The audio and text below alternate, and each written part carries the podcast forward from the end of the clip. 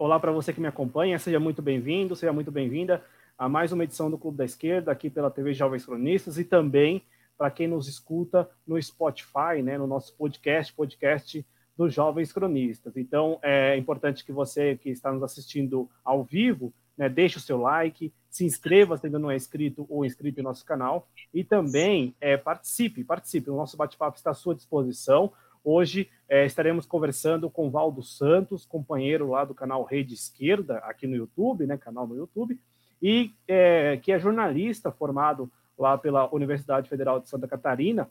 E o, o, o Valdo Santos também aí, é, aqui antes de começar o programa, descobri que ele é pós-doutor em biossegurança. Então vamos tratar, é claro, do tema do momento, que é o novo coronavírus, e principalmente o nosso foco aqui é claro, vamos aqui compartilhar ainda algumas informações, as, as atualizações aí sobre o novo coronavírus no Brasil, mas trataremos também com bastante ênfase as medidas que já estão é, sendo implementadas pelos governos estaduais, né, muitas medidas restritivas de circulação das pessoas, e também vamos tratar aqui dos questionamentos que algumas pessoas têm feito, e alguns especialistas com canais no YouTube também têm feito, que é a, a máxima, que é uma máxima até respaldada em certa medida, de que pessoas morrem por outras doenças do que necessariamente pela, pela Covid-19. Então, vamos tratar desse assunto, vamos aqui abrir o leque, né, abrir o nosso espaço para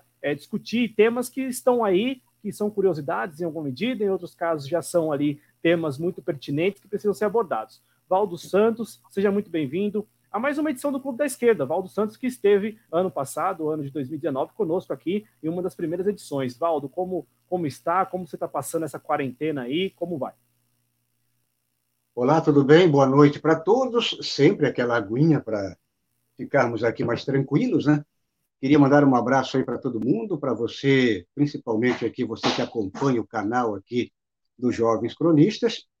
E estamos de volta a aqui em nome da Rede Esquerda também agradeço pela participação, Cláudio, aí todos os membros aqui do canal, e vamos então abordar hoje, acho que o assunto ele é bem amplo, o Cláudio, e é um assunto que podemos é, talvez criar focos, né, que possamos passar pelo menos para o nosso é, espectador, o nosso telespectador, o nosso ouvinte, né, porque estamos aqui numa espécie de pós-TV, é uma mistura de rádio com, com TV, e é muito importante focarmos em assuntos, talvez para não ficar muito repetitivo, porque estamos aí diariamente convivendo com, com lives e, e, de repente, para não ser muito repetitivo, vamos tentar inovar um pouquinho, não é isso? dos assuntos, temas, assim, dos temas não, né, dos números atualizados. É claro que é, o número vai aumentar, como já vem aumentando, né, o número de casos confirmados e também o número de mortes aí é, em razão da Covid-19. Agora há pouco, né, é, na tarde desta, deste domingo, 22 de março, eu vou colocar no ar para que a gente acompanhe juntos e leia juntos e tal, né? Que é mais fácil, acho que é melhor, é mais didático. Bom, a Agência Brasil, né, notícia da Agência Brasil, que é uma notícia que está sendo replicada aí é, em toda a mídia, né? Agora há pouco, na tarde deste domingo 22 de março, o Ministério da Saúde, né, na sua tradicional coletiva diária e sobre a Covid-19, anunciou que nós aqui no Brasil temos 25 pessoas mortas aí em razão do novo vírus, né, do novo coronavírus, e 1.546 pessoas infectadas, casos confirmados. É, é, importante informar que todos os estados aí é, têm ao menos um caso do novo coronavírus, né? É, o que nós também temos de informação é claro que São Paulo, né, é, acumula aí o maior número de casos com 631. Eu vou dar um zoom para ficar melhor para o nosso público, né? Para entender, ó, aqui São Paulo acumula o maior número de casos com 631 casos, né? Seguido do Rio de Janeiro com 186, Distrito Federal com 117, Ceará 112, Minas Gerais 83, Rio Grande do Sul 73 Aí em seguida vem Santa Catarina, de onde fala o Valdo, com 57 casos, Paraná com 50, Bahia 49, Pernambuco 37, Amazonas 26, o Espírito Santo aí também com 26, Goiás com 21 casos, Mato Grosso do Sul com 21 casos também, Acre com 11 casos, Sergipe com 10 casos, Rio Grande do, no do Norte com 9 casos, Alagoas 7 casos, Pará 4 casos, Piauí 4 casos também, Rondônia 3 casos, Maranhão, Mato Grosso, Paraíba, Tocantins e Rondônia 2 cada. Né? No Amapá e na Paraíba, cada um com um caso confirmado. Eu quero também chamar a atenção do nosso espectador para esse número de 25 mortos, né? sendo 22, eu vou voltar aqui para nós, sendo 22 casos aqui no estado de São Paulo, né? e aí no estado, entenda-se a capital. Né? A capital concentra o maior número de casos confirmados e também todos os mortos no estado. Né? Dos 25 mortos, 22 estão em São Paulo, sendo 22 na capital. E aí é importante também informar que dessas 22 pessoas, 21 morreram em hospitais particulares, é, em hospitais é, ali gerenciados pela Prevent Senior, né, que é aquele plano de saúde, convênio e tudo mais, e uma morte aconteceu em um hospital público aqui da rede de saúde pública do estado de São Paulo, né, na capital também. Eu quero é, também compartilhar com vocês, e aí eu peço atenção e peço também é, a compreensão de vocês para colocar os links no ar e tudo mais. Eu, eu quero colocar aqui para vocês no ar a, um texto que foi publicado agora há pouco, um release na prática, né? No, no jargão jornalístico, um release e tal, é, também é informando, só que do governo do estado de São Paulo, né, que registra aí o maior número de mortos, o maior número de óbitos. E aí, eu chamo a atenção de vocês para a faixa etária desse grupo, né, é, com exceção aí de um homem de 49 anos, né, todos os mortos até agora em razão da Covid-19 é, têm idade superior a 60 anos de idade, né? E dessa vez, né, a, o número, como o número subiu aí é, de ontem para hoje, ontem, sábado, 21 de março, Val de espectadores, são Paulo registrava 15 mortos, neste domingo registrou 22 e as novas vítimas aí, né, são é, cinco homens e duas mulheres, né? E aí vejam aqui ó, as idades, né, dos cinco homens, ó, 76 anos, 81 anos, 82 anos, 82 anos, 83 anos, e as duas mulheres com 88 e 96 anos, é, as duas, né? Então, é, eu. E aqui mais uma informação, ó, a informação que eu acabei de passar, né? 21 mortes ocorreram em hospitais privados e uma morte no hospital público. E aí, Valdo, eu estou aqui é, lembrando que agora há pouco eu acessei a Folha de São Paulo e eles inverteram no texto que eles publicaram agora há pouco, falando que das 22 mortes, das 22 mortes, 21 tinham ocorrido em hospitais públicos e uma em hospital privado. Eu espero que eles já tenham corrigido isso, né? Eu quero mais uma vez, para passar a palavra para o Valdo já, né? Eu quero colocar no ar também aquele nosso mapa tradicional, é um mapa é, que eu não sabia, e aí eu vou, ao longo do programa, eu vou falar, um, vou, vou, aqui recomendar um conteúdo, né, e vou falar sobre o que eu descobri hoje, neste domingo 22 de março, né. Ah, eu vou colocar no ar aquele nosso mapa, um mapa interativo e tal, para que a gente tenha ciência do que está acontecendo no mundo em relação à Covid-19. É, deixa eu colocar, vamos lá. Vamos lá, olha aí, ó. É, vejam vocês que nós vejam vocês que nós entramos no ar neste sábado 21 de março, no sábado, veja, com menos de 300 mil casos. Hoje, domingo 22 do 3, né? 24 horas depois, praticamente, mais de 24 horas depois, é, o número total neste momento, para você que está me ouvindo, principalmente, né, que não está nos assistindo, neste momento, às 8 horas e 49 minutos da noite, é 332.577 casos confirmados em todo o mundo, 14.632 pessoas mortas aí é, em razão da Covid-19, né? E é, a Itália, né, superando aí muito a China né, no número de mortos, né? A Itália neste momento também com informações deste mapa que aí é um mapa que eu vou falar mais adiante, né? Um mapa que ele é gerenciado pela pela pela escola, né? De, de, de medicina e tal, John Hawkes lá nos Estados Unidos, né?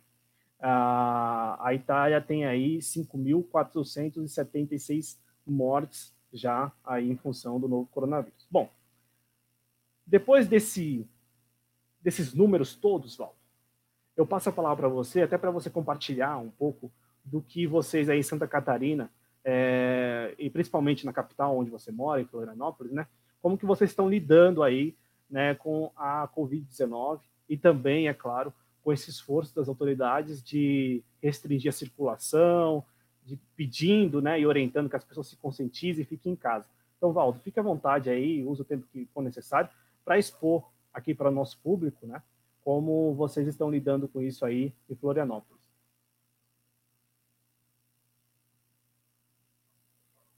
O seu áudio está tá desligado? Deixa eu ver se eu consigo ligar aqui. Pronto. Agora sim. Né? É, Para atualizar aqui também a questão do Estado sobre toda a situação aqui é, no Estado de Santa Catarina, é, já tem aqui uma atualização é, agora bem recente, né, às sete e meia, temos aqui então uma atualização e, e que sobe para 68 os casos confirmados da doença. Então, ah, antes, é, o número era de 57, passou para 68. Então, praticamente tem 11 a mais e está, aos poucos, infelizmente, acelerando. É, aqui também outro dado importante: outros 410 casos suspeitos estão, por enquanto, em análise. Então, o Estado, é, o governo do Estado montou é, um, um, centro de, de, de crises para gerenciar crises, é, inclusive está sendo muito criticado, é, porque, na verdade, ele montou toda uma estrutura para atender toda a situação é, dessa pandemia, mas, no entanto, ah, muitas pessoas estão criticando o governo aqui do Estado porque ele está usando uma espécie é, de repressão contra, é, por exemplo, as pessoas não podem se reunir, é, passou de três, quatro, cinco pessoas, ou seja, um grupo de dez, por exemplo, já é proibido qualquer tipo de, de reunião aqui em Floripa, principalmente aqui em Floripa e também nas, nas principais cidades aqui do estado. Então, o que leva exatamente a essa crítica é que você vai ter que aceitar é, do jeito que, que está sendo imposto, é, você não pode se reunir, você não pode se manifestar, e então, esses dados aí, é, o Estado, é, ainda bem que no Estado, se compararmos com as grandes capitais, como no caso São Paulo, Rio de Janeiro é, outras cidades aí, é, outras grandes cidades do Brasil, é, até este momento, o que temos aqui em termos de, de, dados concretos é que não tem uma evolução tão grande em comparação, por exemplo, com São, como São Paulo. É óbvio que não podemos comparar São Paulo, a grande São Paulo, onde você está, mas neste momento, é, neste momento, não temos ah, essa evolução tão acelerada. Mas a tendência é que agora essa contaminação é comunitária, que passou do individual para o comunitário, já aceitável também aqui no Estado, essa propagação, essa transferência do vírus né, no meio coletivo, ou seja, é, os trabalhadores, você que trabalha, por exemplo, no supermercado, um caixa de supermercado que pode é, pegar um transporte coletivo, ida e volta, e transferir é, para a sua residência. Ou seja, então já passamos, neste momento aqui também no Estado, para esse tipo já de possível transferência coletiva. Eu tive aqui um apagão. Está tudo voltar, ok? Tá tudo, tudo, ok, tudo ok. É que eu tive um apagão aqui, mas eu não sei se estamos ainda ao estamos. vivo, né? Então, basicamente, um resumão do Estado, ah, o que está sendo agora muito criticado é, claro que tem que ser tomado medidas, medidas é, drásticas, medidas até mesmo que é, que você exija que as pessoas não tenham esse esse contato, esse contato, essa mistura coletiva, porque sabemos que é uma pandemia e é uma coisa séria. Só que também a questão de radicalizar Quer dizer, você, é, o trabalhador, a boa parte dos trabalhadores, né, que trabalham com, com a questão do atendimento coletivo, é inevitável. Você não tem, você tem esse contato, você não tem como não ter esse contato. Então fica esse detalhe. Agora, por outro lado, é, você é obrigado, no caso, vamos pegar uma categoria que o, o sujeito é obrigado a, a, trabalhar, como no caso os caixas, pessoal, os funcionários de uma rede de supermercados, a pessoa é obrigada a trabalhar, tem esse contato com o coletivo lá na parte operacional, ele é obrigado a ir para casa, pegar o transporte coletivo e pode contaminar a sua família, ele e a sua família. Por outro lado, você, como trabalhador, não pode se manifestar, você não pode ter uma reunião no teu sindicato porque você está proibido. Então, é uma contradição e que está sendo criticado nesse momento, pelo menos para quem tem essa visão um pouco mais crítica. Então, ou você para tudo, quer dizer, greve geral, mas aí como é que fica, por exemplo, a questão da barriga, alimentação? Quem é que vai, quem é que vai dar o suporte, por exemplo, para as pessoas chegar até o supermercado? Claro que tem, tem técnicas para isso. É, alguns já estão adotando, por exemplo, de você ter esse atendimento é, não aproximado, criando algumas barreiras, por exemplo, alguns, alguns, algumas proteções entre você e o caixa, dando um exemplo aqui dos supermercados, e esse contato não tão aproximado, agora, é inevitável, nesse momento, pelo menos de sobrevivência, o 100% de paralisação. Agora, é, tudo bem, só que quando você pensa na questão de organização do trabalhador, aí para tudo e não pode, nada pode. Tudo bem, é mais, talvez seria mais um item para ser conversado, é, sem tirar totalmente essa questão da organização dos trabalhadores, porque nesse momento, mais do que nunca, os trabalhadores teriam que estar, no mínimo, conversando para achar soluções é, novas, é, ou seja, saídas, né, é, novas sugestões para uma discussão, claro que esse coletivo também com toda a questão de segurança à flor da pele. Agora, você simplesmente. Aqui tem um exemplo, lembrei agora, é, talvez você já está sabendo disso, a moradia estudantil da UEL, é, no Paraná, eles simplesmente expulsaram os estudantes, porque a reitoria alegou que não tem mais condições de dar a manutenção à moradia estudantil e, portanto, deu um prazo, se não me engano, dois dias para que os estudantes deixem a moradia estudantil e vão para as casas. Só que tem um detalhe: é, as pessoas que moram, por exemplo, fora do estado, que moram, o principal é quem é estrangeiro, você vai para onde daí, meu camarada?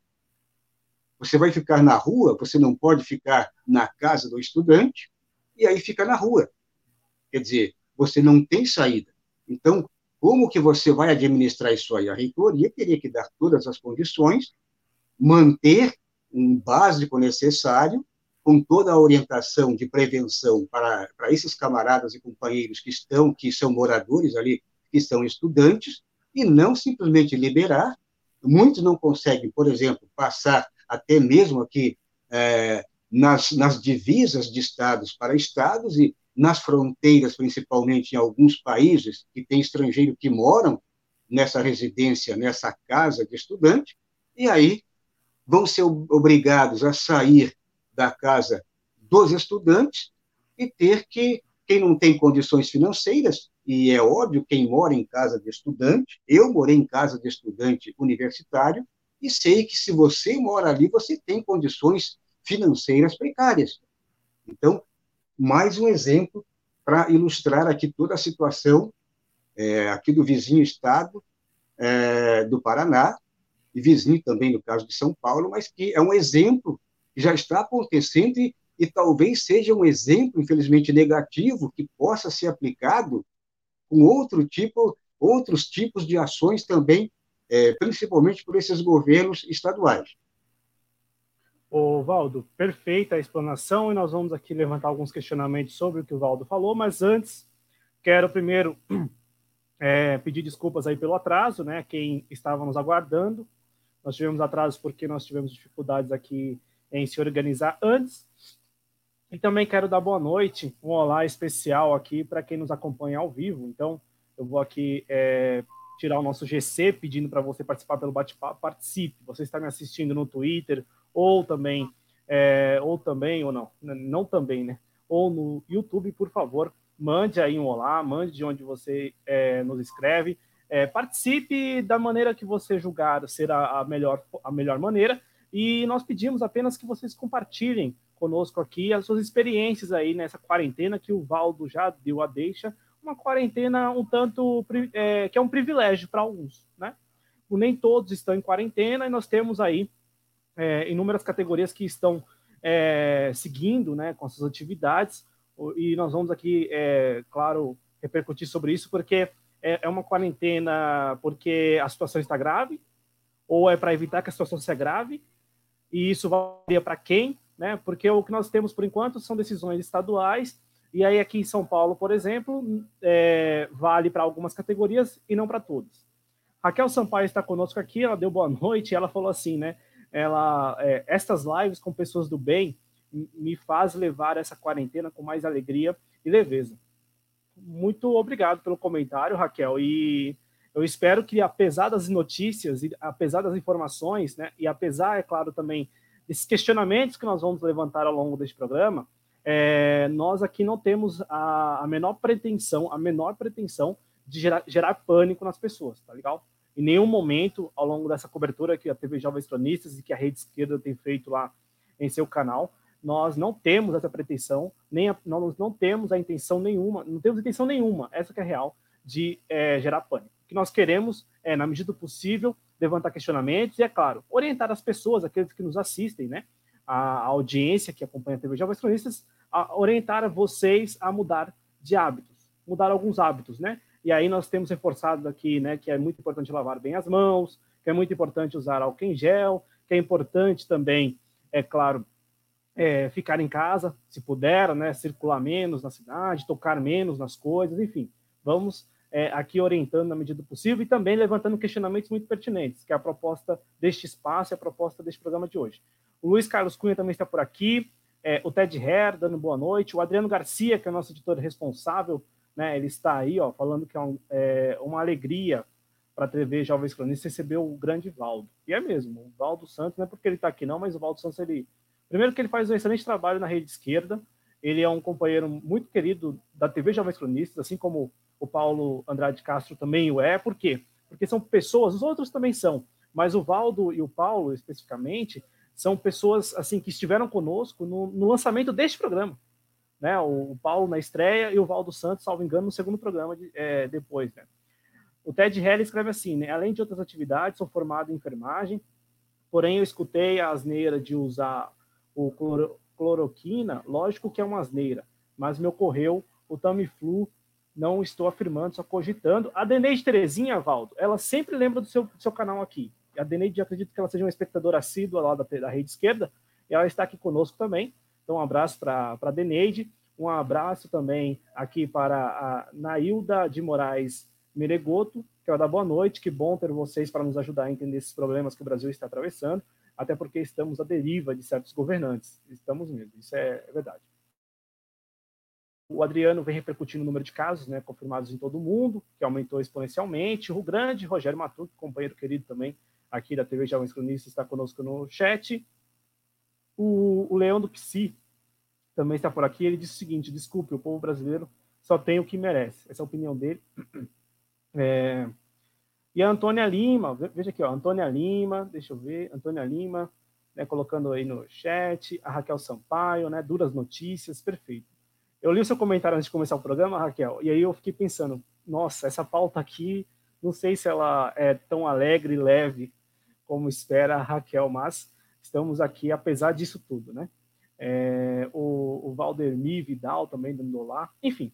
E o grande companheiro Rogério Anitablian aí companheiro também muito importante, sobretudo é, deste ano, né, de 2020, porque o Rogério Anitablian tem feito aí, né, para ter feito lives, e aí, ó, eles estão, já está lançando um convite aí para você, Valdo, né, o Anitablian convidar você para a próxima mesa redonda no canal dele lá e tal.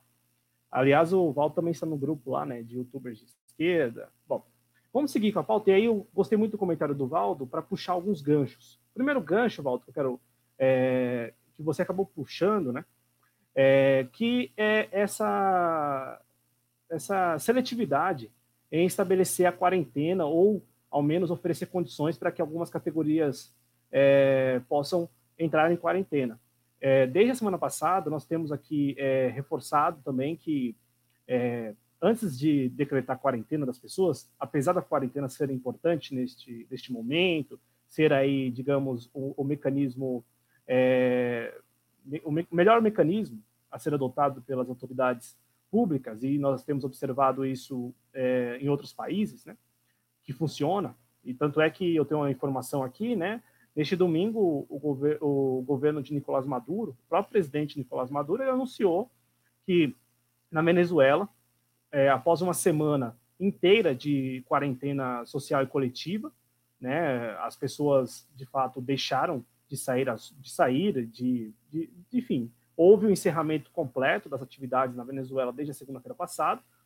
E a informação mais atualizada é que são 77 casos. Não houve, por enquanto, também informação ali de transmissão é, comunitária. Né? Todos é, que foram é, confirmados com a Covid-19 são pessoas que estiveram no exterior. E é, o Nicolás Maduro anunciou neste domingo, 22 de março, que é, conseguiram, é, aí, com essa quarentena, com a primeira semana de quarentena, conseguiram cortar ali a cadeia de transmissão, de proliferação do, da Covid-19. Uma outra informação, que é uma informação da semana e que nós temos aqui repercutido, é o apoio estratégico da Rússia, de, Cuba e também da China à Venezuela. A Venezuela chegou a estabelecer uma ponte aérea com a China.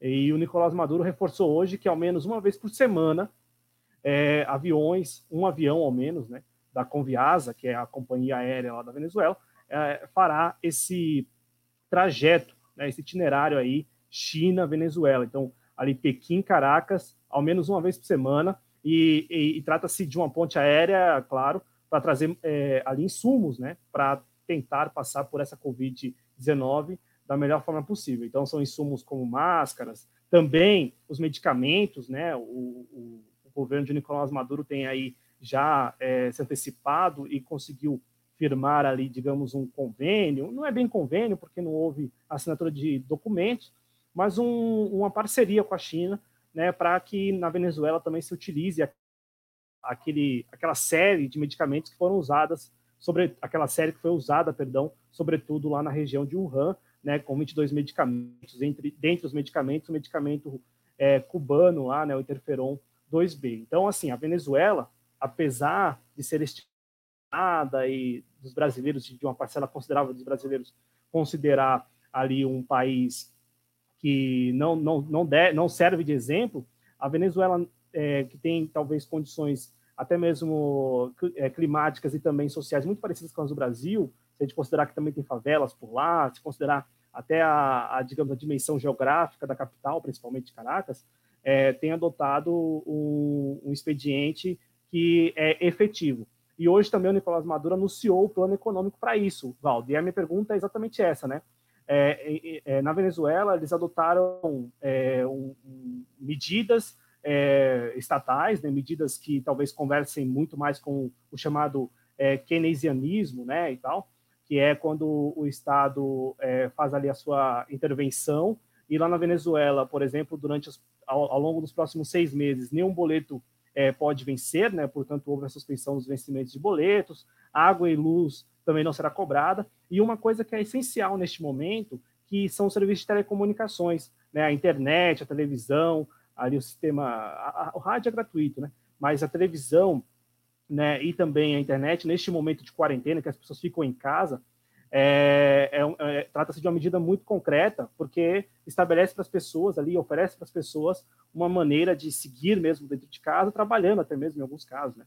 E aí eu passo a palavra para você, Valdo, é, questionando como as autoridades brasileiras aqui, as autoridades é, brasileiras estão se posicionando quanto à, à Covid-19. Nós vimos na última semana governadores estaduais, sobretudo aqui de São Paulo, Minas e Rio de Janeiro, adotando medidas aí de restrição, ou seja, a, é, em alguns casos, como no Rio de Janeiro, é, já há o fechamento das divisas, né? então, assim, ninguém poderia, em tese, entrar ou sair do Rio de Janeiro, do Estado. No entanto, eu aqui é, peço, peço que você compartilhe conosco como que você está observando a falta de, é, de medida objetiva e prática neste momento, que cabe apenas ao Estado, apesar da solidariedade, apesar do altruísmo do brasileiro e brasileira neste momento.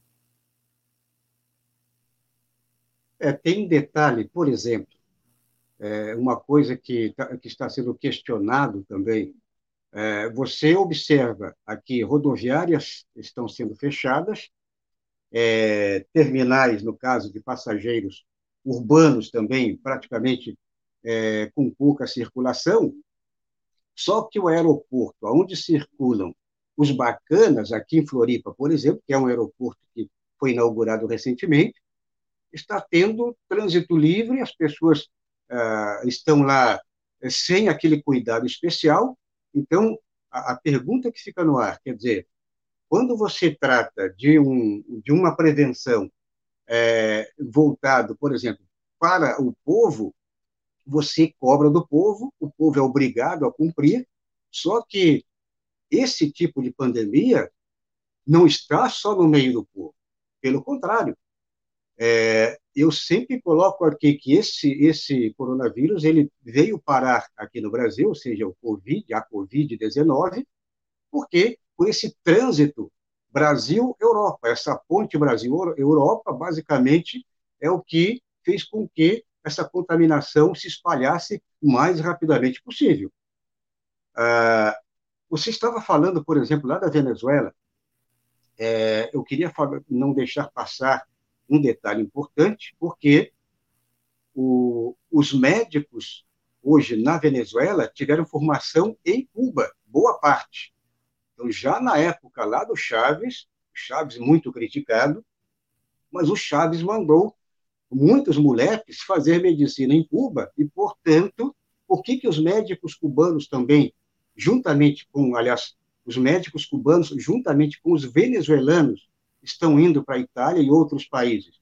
Porque eles têm a mesmo, o mesmo perfil de formação que tem o médico cubano, graças ao sistema venezuelano, e que hoje está também, além de, de utilizar esses profissionais no país, também está exportando esse know-how, é, esse know-how da medicina, portanto, esse know-how de, de atendimento, para outros países. Então, é muito importante isso. Outro detalhe também, uma notícia que é, é recente, é a solicitação é, do consórcio do Nordeste à China também, para que os chineses enviem não só a, parte logística, né, profissionais, a parte mesmo de medicamentos, ou seja, todo o atendimento foi solicitado à embaixada chinesa e o embaixador deu positivo que vai eh, ajudar o Nordeste também é, nessa nesse detalhe da pandemia. Então, alguns alguns detalhes importantes. Outro detalhe que não está diretamente ligado à, à saúde, mas é política e que tem a ver com o momento, foi a, a suspensão, o cancelamento das eleições na Bolívia. Não sei se você está sabendo, mas ontem cancelaram a, a eleição lá de presidente. Por que, que eles cancelaram a eleição exatamente usando esse motivo do coronavírus? A última pesquisa deu praticamente o candidato do MAS, que é do Evo Morales, o candidato está com quase o dobro do segundo colocado.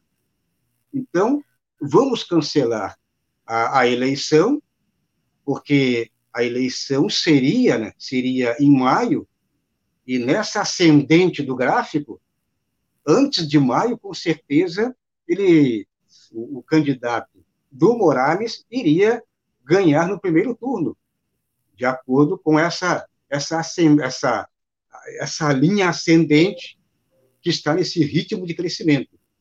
Então, eles usaram na Bolívia também para esse, esse, esse motivo do, da pandemia para cancelar uma eleição de suma importância e o governo alegou que o problema é esse, e a pergunta que não foi respondida, tá, mas e quando, cara pálida?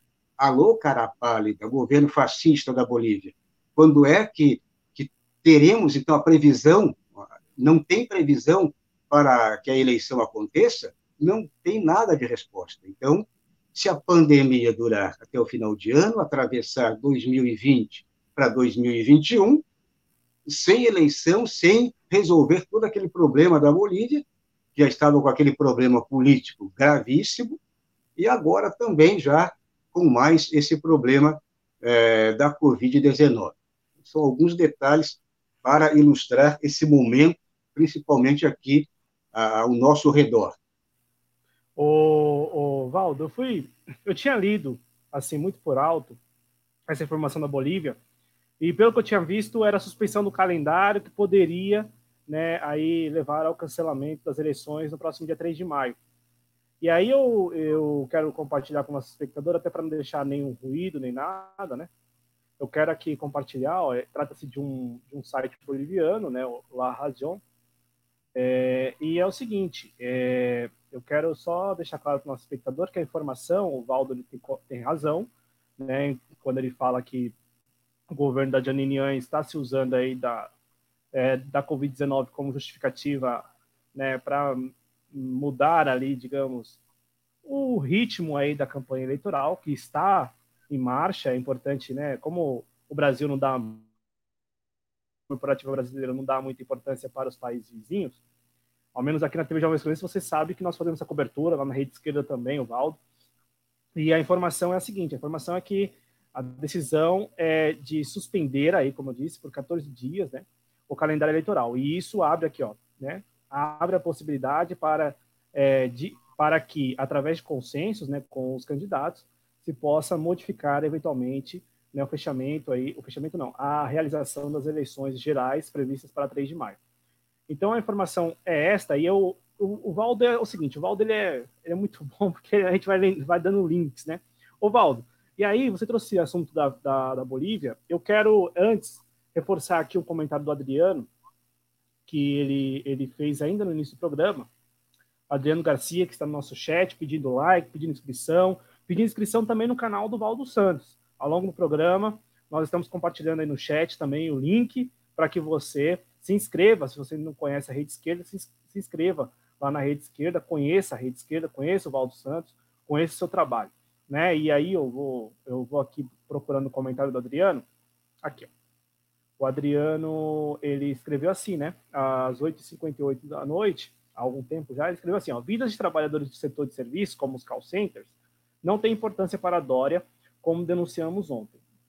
E é uma denúncia é, que nós fazemos aqui já desde a semana passada. O Adriano lembrou do Redação JC, que é o nosso programa de sábado, mas ao longo da semana também na quinta-feira principalmente, quando nós fizemos ali o JC Express, nós falamos disso porque em São Paulo, na capital, e aí é um tema que nós precisamos reforçar, porque trata-se de categorias que já tem, já tem uma é, é inerente, né? já, já tem uma dificuldade. Né? Já, geralmente pessoas que trabalham, não é que estigmatizando, não é, essa, não é essa a intenção, mas geralmente quem trabalha em call centers ou, ou trabalham aí nessas redes de fast food e tal, já, já, já tem essa dificuldade é, social é inerente à sua vida. Então, quer dizer o quê? Quer dizer que mora geralmente na periferia, geralmente precisa se deslocar da sua casa para, esses, para, para ali as, as centrais, né? E as centrais geralmente ficam no centro das cidades. Então, as pessoas saem da periferia, então pegam transporte coletivo. Então, assim, elas estão muito vulneráveis. Elas já são vulneráveis em circunstâncias normais, né? Em condições normais de, de pressão e temperatura. Nessa situação em que as autoridades é, se colocam aí à disposição de estabelecer medidas de contenção, é, é, como as, as, estabelecidas nos estados, alguns estados, né, de restrição, de como o Valdo é, exemplificou lá em Florianópolis, no estado de Santa Catarina, né, é, a, a, a, proibição, a realização de encontros com um número de pessoas. Então, assim, é importante aqui é, reforçarmos que já que é para ter quarentena, que seja quarentena para todas as categorias. E isso inclui também é, o setor de serviços. Né? Nós estamos falando aí dos call centers, nós estamos falando desses entregadores né, que estão à mercê aí também. né, que como já ó, é uma outra categoria que é, também está, já é vulnerável, né, categoria desses entregadores de iFood, de é, agora me fugiu o nome da, da colombiana, da Rap, lá Rap, Rap, é, sei lá. Então assim, eu quero chamar a atenção do nosso espectador para esse tema, porque é muito importante, né? É muito importante que aqui nós também reforcemos que essa quarentena, que aí eu passo a palavra para o Valdo, essa quarentena, é, Valdo, né, que muita gente tem repercutido, sobretudo nas redes sociais, né, nas redes sociais, olha, estou em quarentena, estou em casa e tal, aí fica ali compartilhando é, as suas próprias experiências, mas é uma quarentena que, é, até na quarentena, nós temos, digamos assim, a desigualdade que é presente no Brasil em condições é, normais também. Né? Então, assim, não é para todos. Né? A quarentena, neste momento, ele é um privilégio. É um privilégio, porque é, nós temos, além dos trabalhadores de serviço, que o Adriano menciona aí com os call centers, nós temos os integradores, os entregadores de alimento, enfim, né? os, os office boys aí da vida, e temos também aqueles que por não ter condições e condições financeiras mesmo de permanecer em casa, ainda continuam abrindo seus estabelecimentos, que é aquilo que nós temos falado aqui na TV Jovens Cronistas em relação aos microempreendedores individuais. E, e, e, é verdade isso. Apesar da. Olha só, olha essa situação. Ele não tem condição, porque, como nós já falamos aqui, ele não tem capital de giro, geralmente ele não tem caixa para poder pagar o aluguel. O aluguel foi mantido, né? O aluguel, a conta de água, a conta de luz. O DASMEI, que é aquele imposto que o, o MEI paga todo mês já venceu e muitos já pagaram, venceu no último dia 20, né? E temos também aí é, um cenário em que as pessoas abrem os seus estabelecimentos, Valdo, sem ter clientes, né? Por quê? Porque os clientes estão todos em casa, as pessoas não estão circulando. E, e claro, isso é, eu estou falando com base é, nos centros em que eu circulo, né? Eu não estou aqui também generalizando, porque eu, eu conheço algumas pessoas que chegaram até mim é, ontem hoje, né, que saíram, eu não, eu tô sem sair de casa já há alguns dias. Não porque, não é nem porque tem quarentena e tal, mas é porque, é, enfim, né, eu, eu, desempregado, então é, eu fico em casa, né, geralmente.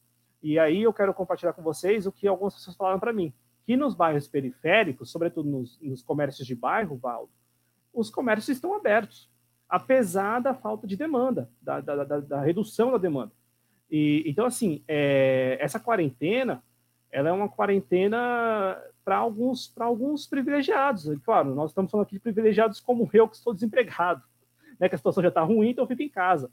Né, mas eu estou querendo dizer também que alguns trabalhadores aí da iniciativa privada que tem lá um, um, uma certa condição estão podendo ficar em casa, assim como também aquele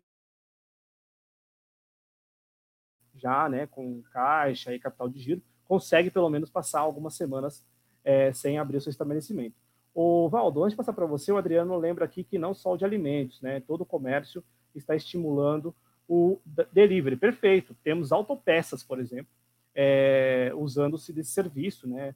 Então elas permanecem abertas. Valdo, é, é, eu sei que você acabou por falar sobre isso, mas é, é algo que nós precisamos reforçar, né? Que é, neste momento apesar da solidariedade de alguns brasileiros, né, do altruísmo do brasileiro, é, nós precisamos cobrar das autoridades, ainda que essas autoridades sejam Jair Bolsonaro, Luiz, Luiz Mandetta, né, Luiz Henrique Mandetta, que é o ministro da Saúde, ou João Dória aqui em São Paulo, Bruno Covas, aí, no, aí em Santa Catarina é o, é o Moisés, né? O nome dele é Moisés, é o do PSL, né?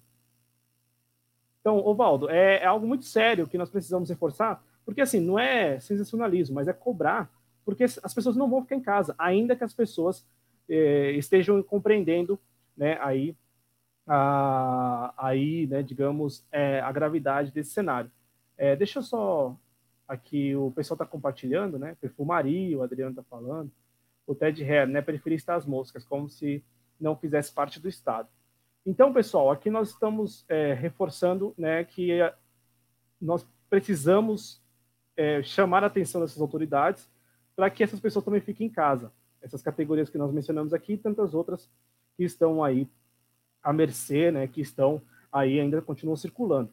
Um outro ponto, e aí já para entrar nessas medidas de contenção que nós colocamos no vídeo, no título, É, o primeiro ponto é o seguinte: é, até este momento, o governo, o desgoverno federal de João, de, de João Dória, de Jair Bolsonaro, ele é, divulgou algumas medidas. Né? A mais recente é a do BNDES, né? o BNDES aí é, disponibilizando crédito para os empresários. Eu vou colocar no ar aí a matéria do UOL, né? a matéria do UOL deste domingo aí, ó. BNDES anuncia injeção de 55 bilhões na economia em meio ao coronavírus. É, esse anúncio foi feito via videoconferência, né, com o presidente Bolsonaro lá participando, com o Gustavo é, Montesano, né, que é o presidente do BNDES. E aí é o seguinte, né, o BNDES ali, uh, o presidente do BNDES, o Gustavo Montesano, ele acabou por explicar também como vai funcionar a transferência dos recursos ali, né, que serão usados para antecipar ou para facilitar o saque de parte do, do fundo de garantia daqueles trabalhadores com CLT, né? Então eu é, eu vou eu quero voltar aqui. É, eu quero dizer o seguinte: essa medida mais recente, né, uma medida que ainda precisa ser melhor explicada do seu funcionamento, né, como que os empresários vão poder recorrer a esse crédito, como que funcionará a solicitação desses recursos. Mas ao longo da semana passada, Valdo, o desgoverno Bolsonaro anunciou algumas medidas, como por exemplo o voucher de, dois, de 200 reais, que é um né, é, é tirar sarro do, do brasileiro, né, é tirar sarro da inteligência do brasileiro, porque é, é todo mundo sabe, é, é, cara de pau até, todo mundo sabe que 200 reais é, no Brasil de hoje, né, e sem suspender, por exemplo, o vencimento dos boletos, o aluguel, enfim, garantir que as pessoas não sejam despejadas, né, garantir que as pessoas não tenham a sua luz e sua água cortada enquanto estiverem paradas. Se não houver essa medida, essas medidas de, de suspensão mesmo do serviço, de serviço não, suspensão da cobrança dos serviços, 200 reais não dá para um dia. Né? E, e, e, o, mais, o mais curioso é que esses 200 reais eles seriam é, destinados, ou serão destinados, né, é, para os trabalhadores informais. Só que os trabalhadores informais que tenham registro no cadastro único do, do governo federal. Por que eu estou detalhando? Porque não compreende os desempregados, então, portanto, os desempregados permanecem na condição que está, então, se, se porventura é, é, estão aí, digamos, pagando aluguel e vendendo, sei lá, bala de goma, né, e não tem cadastro único, essa, essa pessoa, enfim, vai ter que dar algum jeito ali, vai ter que negociar com a pessoa que está alugando a casa, né, com a imobiliária, e nós sabemos que isso é isso não, não, vai, não vai acontecer, né? A pessoa, mesmo que negocie, muito provavelmente ela não será escutada. É, uma outra medida anunciada é permitir a redução né, da jornada e também do seu salário, do salário dos, dos funcionários, dos trabalhadores com carteira assinada, Val.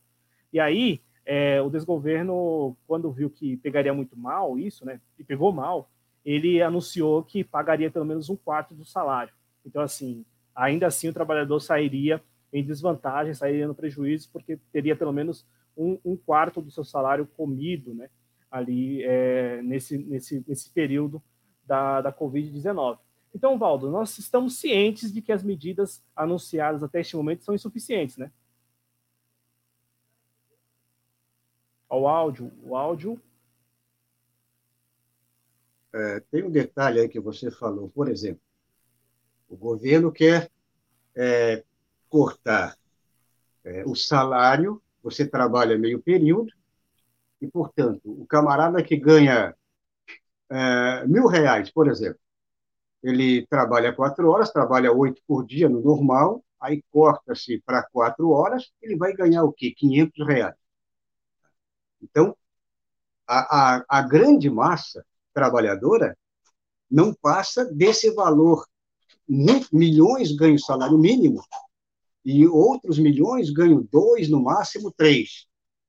Então, você, você corta, por exemplo, é, você corta ah, o salário de quem ganha 20, 30 mil, você ganha 30 mil por mês, você fica ganhando 15 mil, fica com um salário ótimo e trabalha meio período. Agora você pensar, cortar, ah, vou cortar, é, vou reduzir pela metade o horário de trabalho do trabalhador comum, que, que ganha salário mínimo, um, dois ou três, ele vai morrer de fome. Você ganha dois salários mínimos hoje, você já passa uma braba. Agora você reduz, você ganha dois mil reais, passa a ganhar mil. Você ganha o mínimo que está mil e pouquinho, vamos arredondar para mil, com os descontos, você vai ganhar 500 pau por mês, você vai morrer de fome. Então, é, o que, que seria nesse momento é, é, suficiente? Manter a pessoa, é, manter o salário do trabalhador, ganha pouco, vai continuar ganhando esse pouco, e não reduzir esse pouco pela metade, é, manter outro detalhe importante, o, o governo pode empregar é, esses postos de trabalho, por exemplo, no setor público, o governo pode ajudar o trabalhador, cria-se um teto aí, por exemplo, ah, eu posso pagar mil reais, eu posso pagar mil e quinhentos, mas quem está realmente desempregado e quem está passando necessidades vai ser empregado por mil, mil e quinhentos reais até acabar essa, essa pandemia, essa crise. Então, seria uma sugestão. E tem outras tantas sugestões que o governo poderia muito bem trabalhar, só que o problema é o seguinte: o problema não é, é, é cortar do trabalhador, o capitalista não pode ter um sacrifício nesse momento. Então, o objetivo do governo é jogar é, altas verbas para o capital não desabar, ou seja, para a indústria, para as empresas, nesse momento de crise econômica, não definharem de vez, só que o lado do trabalhador, que é o que mantém exatamente a empresa, o que é uma empresa? A empresa, se não for o trabalhador, não existe. O capitalista, meramente, ele está lá para colher os frutos. E aí, se você deixar o trabalhador ah, morrer de fome, quer dizer, na miséria, ah, o, o, patrimônio principal, ou seja, o, o, capital humano que é o trabalhador, e que, e que é a razão de ser, por exemplo, ah, da indústria nesse, nesse sistema capitalista, é, o trabalhador morrendo, quer dizer, morre o quê? Morre a galinha de ovos, dos ovos de ouro é, dos capitalistas. Então, eles não têm bom senso nesse momento para pensar, não, eu vou ter que abrir mão, eu vou ter que é, entregar os anéis para não perder os dedos. Eles acabam não perdendo, não entregando os anéis, eles vão acabar perdendo os anéis e os dedos. Então, é muito complicado nesse momento pensar, por exemplo, uma outra sugestão, que se eu fosse, se eu tivesse um cargo político, é, eu levaria também para ser, é, colocaria na pauta para ser colocado em prática.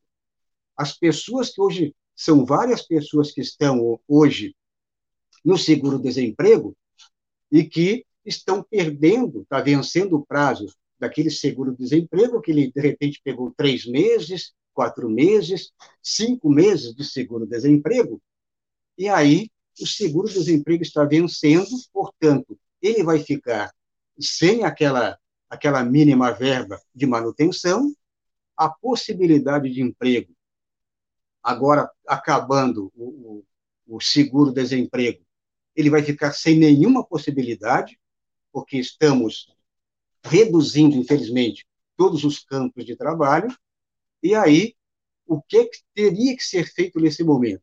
O governo deveria uh, autorizar que todas as pessoas que hoje estão com, é, com o seguro-desemprego, que seja mantido, que o seguro seja mantido até acabar toda essa situação. Então, tem alguns detalhes que é falta o quê? É falta de governo. O Brasil hoje está sem governo, infelizmente.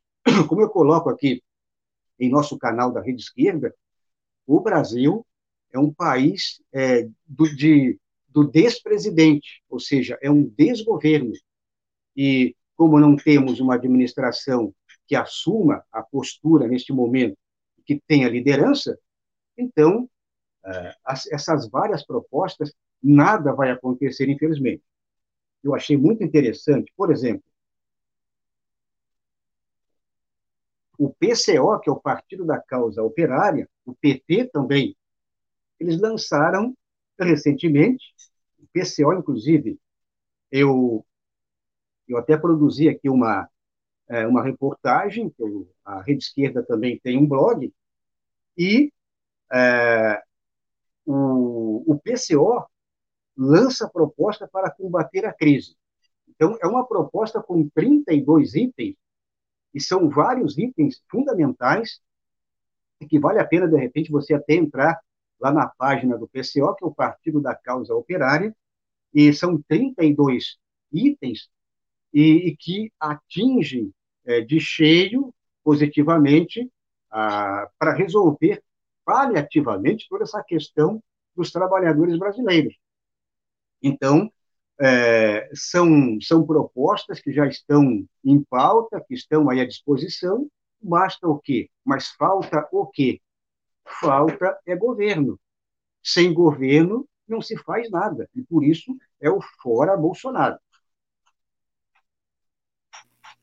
Ovaldo, eu peço mais uma vez aí que se inscrevam no canal da Rede Esquerda. Ao longo do programa, o link está sendo disponibilizado aí no chat. E para quem está assistindo depois também, está na descrição do nosso vídeo o link para você se inscrever no canal Rede Esquerda do Valdo. Bom, eu agora, eu vou passar para...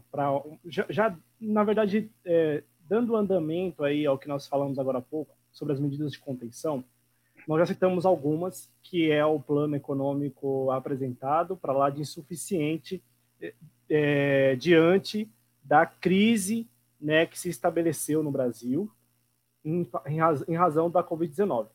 E eu achei muito interessante o comentário aqui é, do Eduardo, eu vou, o sobrenome eu vou arriscar aqui, Fletcher, mas eu não sei se é assim, ele pode me corrigir e tudo mais.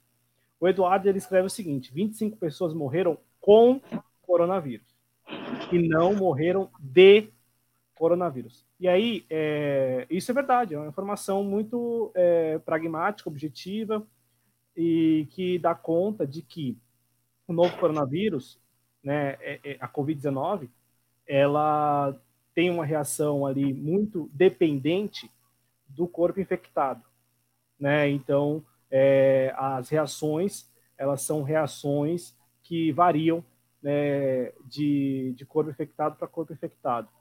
Então, demanda é, praticamente o que manda ali na, na no ritmo né, da, da, da multiplicação do, do novo coronavírus nas células é o seu estado imunológico, né, o seu, seu, a, a condição do seu estado é, imunológico. Então, eu quero reforçar isso porque é uma informação muito válida. Então, se por acaso aqui eu cometi o equívoco de falar que com corona, é, de coronavírus, é que eu falei em razão, né, em função aí do, da Covid-19, o que abre essa margem aí de que nós é, nós precisamos reforçar, nós comunicadores sociais precisamos reforçar que não é, é de coronavírus, né? Elas morreram com o coronavírus e em virtude ali já de um quadro é, de, de, sistema imunológico debilitado. É importante reforçar isso, assim como nós reforçamos no início do, do vídeo, sobre a idade das pessoas, por isso que os mortos aí em função da, da Covid-19, né, é, é, são, são pessoas assim com mais idade, né, então uma informação muito válida, e aí eu aproveito o comentário do Eduardo para a gente seguir com o programa, e aqui apresentar um outro aspecto uma outra perspectiva da, da, da crise, né?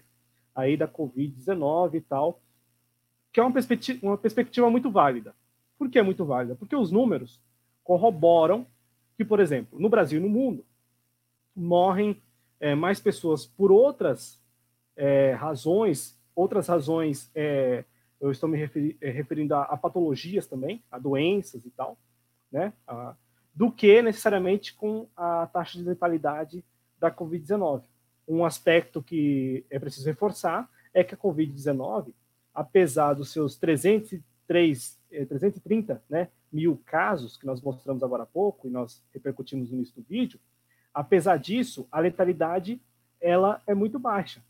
E, claro, a, essa taxa de letalidade também depende né, do, do espaço ali né, e da, da, das condições das pessoas infectadas. Por isso que eu reforço aqui que o, o, o novo coronavírus, o, o, novo coronavírus tem esse aspecto, né, de depender e muito do, da pessoa infectada, do sistema imunológico, das condições do sistema imunológico da pessoa infectada. Então, aqui, eu coloco mais uma vez para deixar isso claro, né? E não, ninguém está inventando nada aqui, ó. Até por isso que nós reforçamos sempre, até por isso que nós reforçamos sempre, pessoal, que não é para gerar pânico, é para mudar hábitos, mas não gerar pânico. Então, eu coloco mais uma vez no mapa, no ar, e reforço, ó. 335.957 casos confirmados em todo o mundo, né? Em mais de 160 países e territórios e 14.632 mortos. Então vejam vocês que a taxa de letalidade ela é aí, se considerarmos todo o planeta, é uma taxa de letalidade aí de quase 5%, né? Quase, né? Um pouco mais de 4%. Então assim, ó, é uma taxa de letalidade, Valdo, muito pequena mesmo. Mas é claro, é, nós estamos reforçando aqui que é preciso adotar medidas, é preciso adotar também ali alguns hábitos novos, como lavar sempre as mãos, enfim, né? como eu já falei aqui. No entanto, eu quero mostrar para vocês, e aqui é uma pesquisa muito rápida que eu fiz, e aí eu peço a vocês, até passo a fonte e tal. Eu assistindo hoje, neste domingo, um vídeo do, canal do canal do Daniel Simões, eu não sei se todos conhecem, e aqui é uma recomendação que eu faço. E aí vocês fiquem, fica a critério de vocês assistir ou não, né? Assistir ou não ali o, o, o, o vídeo ou os vídeos do canal é, Daniel Simões. Eu assisti, e a perspectiva que ele lançou é uma perspectiva é, não de respostas prontas, Valdo. Trata-se de, trata de é, questionamentos necessários neste momento. Porque é, o Adriano está falando aqui, ó, na Itália supera os 9%, mas vejam vocês que nós estamos falando de taxas ali, né, que ficam dentro aí, né, de, de 10%, enfim, eu, e aí demanda, e é claro, aquilo que eu acabei de falar, né, essa característica do novo coronavírus, né, de depender muito das pessoas, é, então, e depende muito das pessoas, depende muito da, das medidas que são é, adotadas assim que as pessoas são infectadas. Então, na Itália você tem um, uma particularidade, né, que é além da, da elevada é, idade das pessoas, você também tem um sistema, é, sistema, um sistema de saúde, né, muito é, sucateado. Né? Então, assim, a reação, né, é claro que nós temos, é, tratar, vamos tratar é, com essas variáveis aí, né? Mas é importante o número do Adriano, é importante também o número do Eduardo. Morrem 150 pessoas ao ano de choque elétrico no Brasil. Vivemos uma verdadeira epidemia de choque. Essa é a posição dele aqui. E aí, é, Eduardo, eu vou colocar um número aqui que não é, não é o número que você está passando de duas, duas mil pessoas de gripe, né? mas é um número que também é um número considerável. Eu vou colocar aqui no ar números do DataSUS, né? E assim, gente, é, uma coisa não invalida a outra. Uma coisa não invalida a outra. Hoje, na madrugada é, deste, deste domingo, um acidente de trânsito lá é, no interior de Minas Gerais, o Valdo está dando uma congelada, é, o, um acidente de trânsito né, envolvendo um ônibus e um caminhão no, no interior de Minas Gerais, matou, eu, pela última vez que eu vi, 11 pessoas. Então, assim, nós não estamos invalidando uma coisa com a outra. Eu vejo que aqui na TV Jovens Cronistas nós temos esse, nós cumprimos até bem esse papel de tratar as coisas com muita transparência e com coerência, que é o mais importante, né? Muita coerência. Então isso quer dizer o quê? Isso quer dizer que o que nós vamos falar agora não invalida tudo que nós falamos até aqui, né? Ao contrário, nós estamos complementando e trazendo perspectivas sobre o que se passa no Brasil e no mundo né? Vejam vocês, o, o DataSUS, que faz ali o levantamento de, de, de mortes e também, enfim, tem, tem, vários dados lá, números de 2017. Eu fiz uma pesquisa rápida sobre influenza, né, mortes aí por influenza no Brasil. O dado que eu encontrei é o dado de 2017, vocês estão vendo aí, ó, DataSUS, e ao final do ano de 2017, morreram 585 pessoas aí é, por influenza, né? É, isso em 2017, né? Tá. Eu estou trazendo esse número, por quê? Porque é, basta fazer uma pesquisa rápida na internet que nós vamos encontrar ali, por exemplo, as 10 mais, né? As 10 doenças que mais matam no mundo, as 10 mais que matam é, no Brasil, né? As 10 mais que matam mais, a, a, que matam mais mulheres, por exemplo, né? Eu encontrei uma, uma matéria no UOL que traz aqui, ó, vou até compartilhar com vocês também, né? Nós vamos compartilhar porque não tem muita. É, Não tem, aqui não tem muita, muito segredo, não. Ó, vejam vocês, uma matéria do, do UOL, né?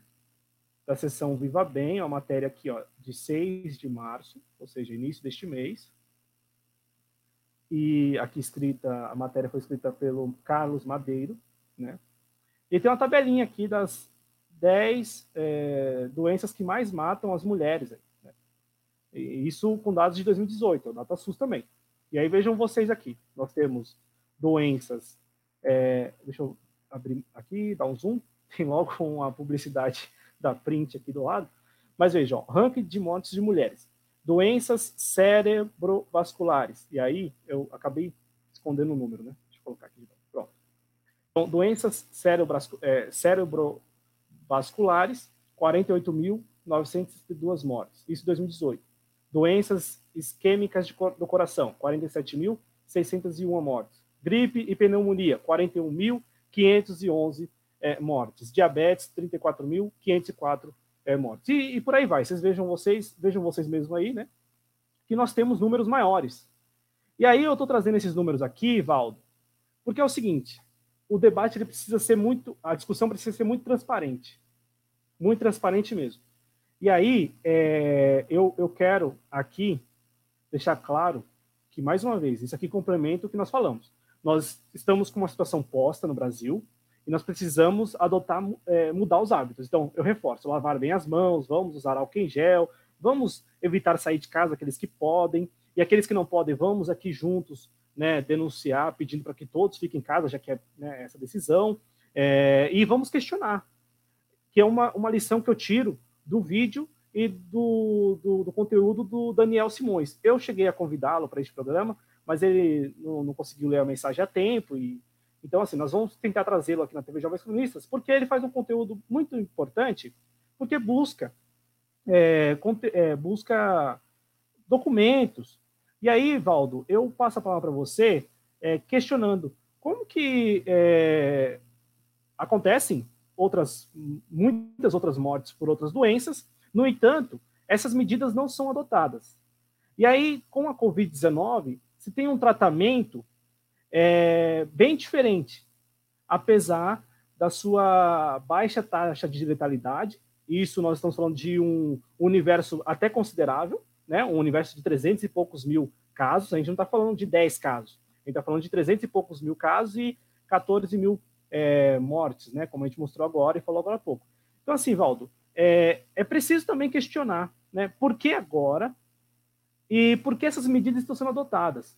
E, e, e assim, são medidas que, é, é claro que eu estou aqui, é, mais uma vez, reforço, vamos mudar os hábitos. No entanto, são medidas autoritárias. São medidas como, por exemplo, o cesseamento do direito de ir e vir, o cesseamento de reunião, como o Valdo chegou a exemplificar aqui no nosso programa já, né? E então, assim, Valdo, como que nós podemos aí é, trazer esse tema para o debate, para a discussão, de maneira é, coerente e, e, de maneira também é, equilibrada, né? Porque é, eu também fico com muito pé atrás com relação às medidas que estão sendo adotadas, apesar de serem corretas diante da crise, mas essa crise, até que ponto essa crise, ela não é uma crise, digamos, é, fabricada, né? E aí, mais uma vez, eu falo isso com base nos números que eu acabei de apontar para vocês aqui, né? E, e da, da, da, certa, digamos, apatia das autoridades com relação a adotar essas medidas que estão acontecendo agora com relação à Covid. Então, como que se observa isso, Valdo? Porque eu acho muito pertinente quando nós, é, pelo menos, trazemos esses assuntos para o debate, para a discussão, e aqui, é, é, com muita transparência, tratamos com o nosso público sobre esse tema, outras doenças matam muito mais do que a Covid-19, né? Então, por que agora e por que essas medidas estão sendo adotadas em relação à Covid-19, que tem uma taxa de letalidade é, razoavelmente baixa? É, tem alguns fatores importantes, alguns detalhes importantes, e que, nesse momento, é, vale a pena você você comparar e refletir o que, que, está acontecendo, não só aqui no Brasil, mas também, principalmente aqui no Brasil. É, essa questão, é, primeiro, a questão econômica, é, a economia, é, a previsão da economia já antes de todo esse problema da pandemia, já estava uma previsão muito negativa, a economia realmente, é, não só do mundo, mas não só de europeu, não só dos Estados Unidos, mas aqui no Brasil também, e principalmente aqui no Brasil, a nossa economia estava desabando. E aí é, fica esses questionamentos. Ah, Estados Unidos vai passar, ou talvez não, nem, nem tenha eleição agora para o final de ano. Ah, acredito que a eleição nos Estados Unidos será em outubro também, né? Novembro, novembro. Novembro.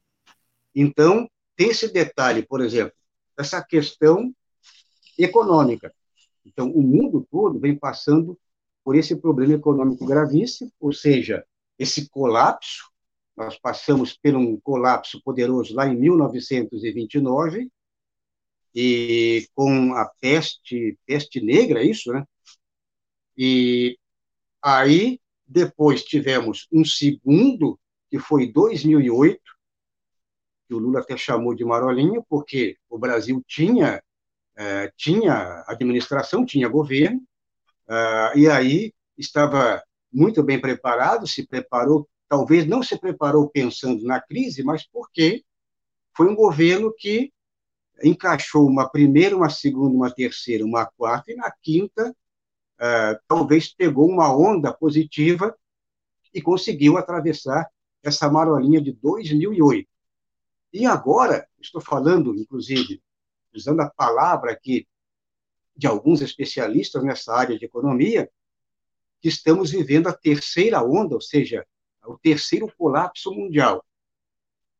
Esse, esse terceiro colapso mundial muito parecido com o primeiro colapso lá de 1929. Pegamos também uma economia, é, a economia também faliu, e com uma doença. A 2008, mas não foi é, também o que está sendo previsto neste momento, em 2029, não, não foi é, o que está sendo previsto para 2020 que será muito pior. Então, é bom colocar na ponta do lápis esses detalhes. Então, esse, esse problema econômico grave, né, gravíssimo para o mundo todo, essa possível troca de governo nos Estados Unidos. Então, é, opa, será que eu caí aqui?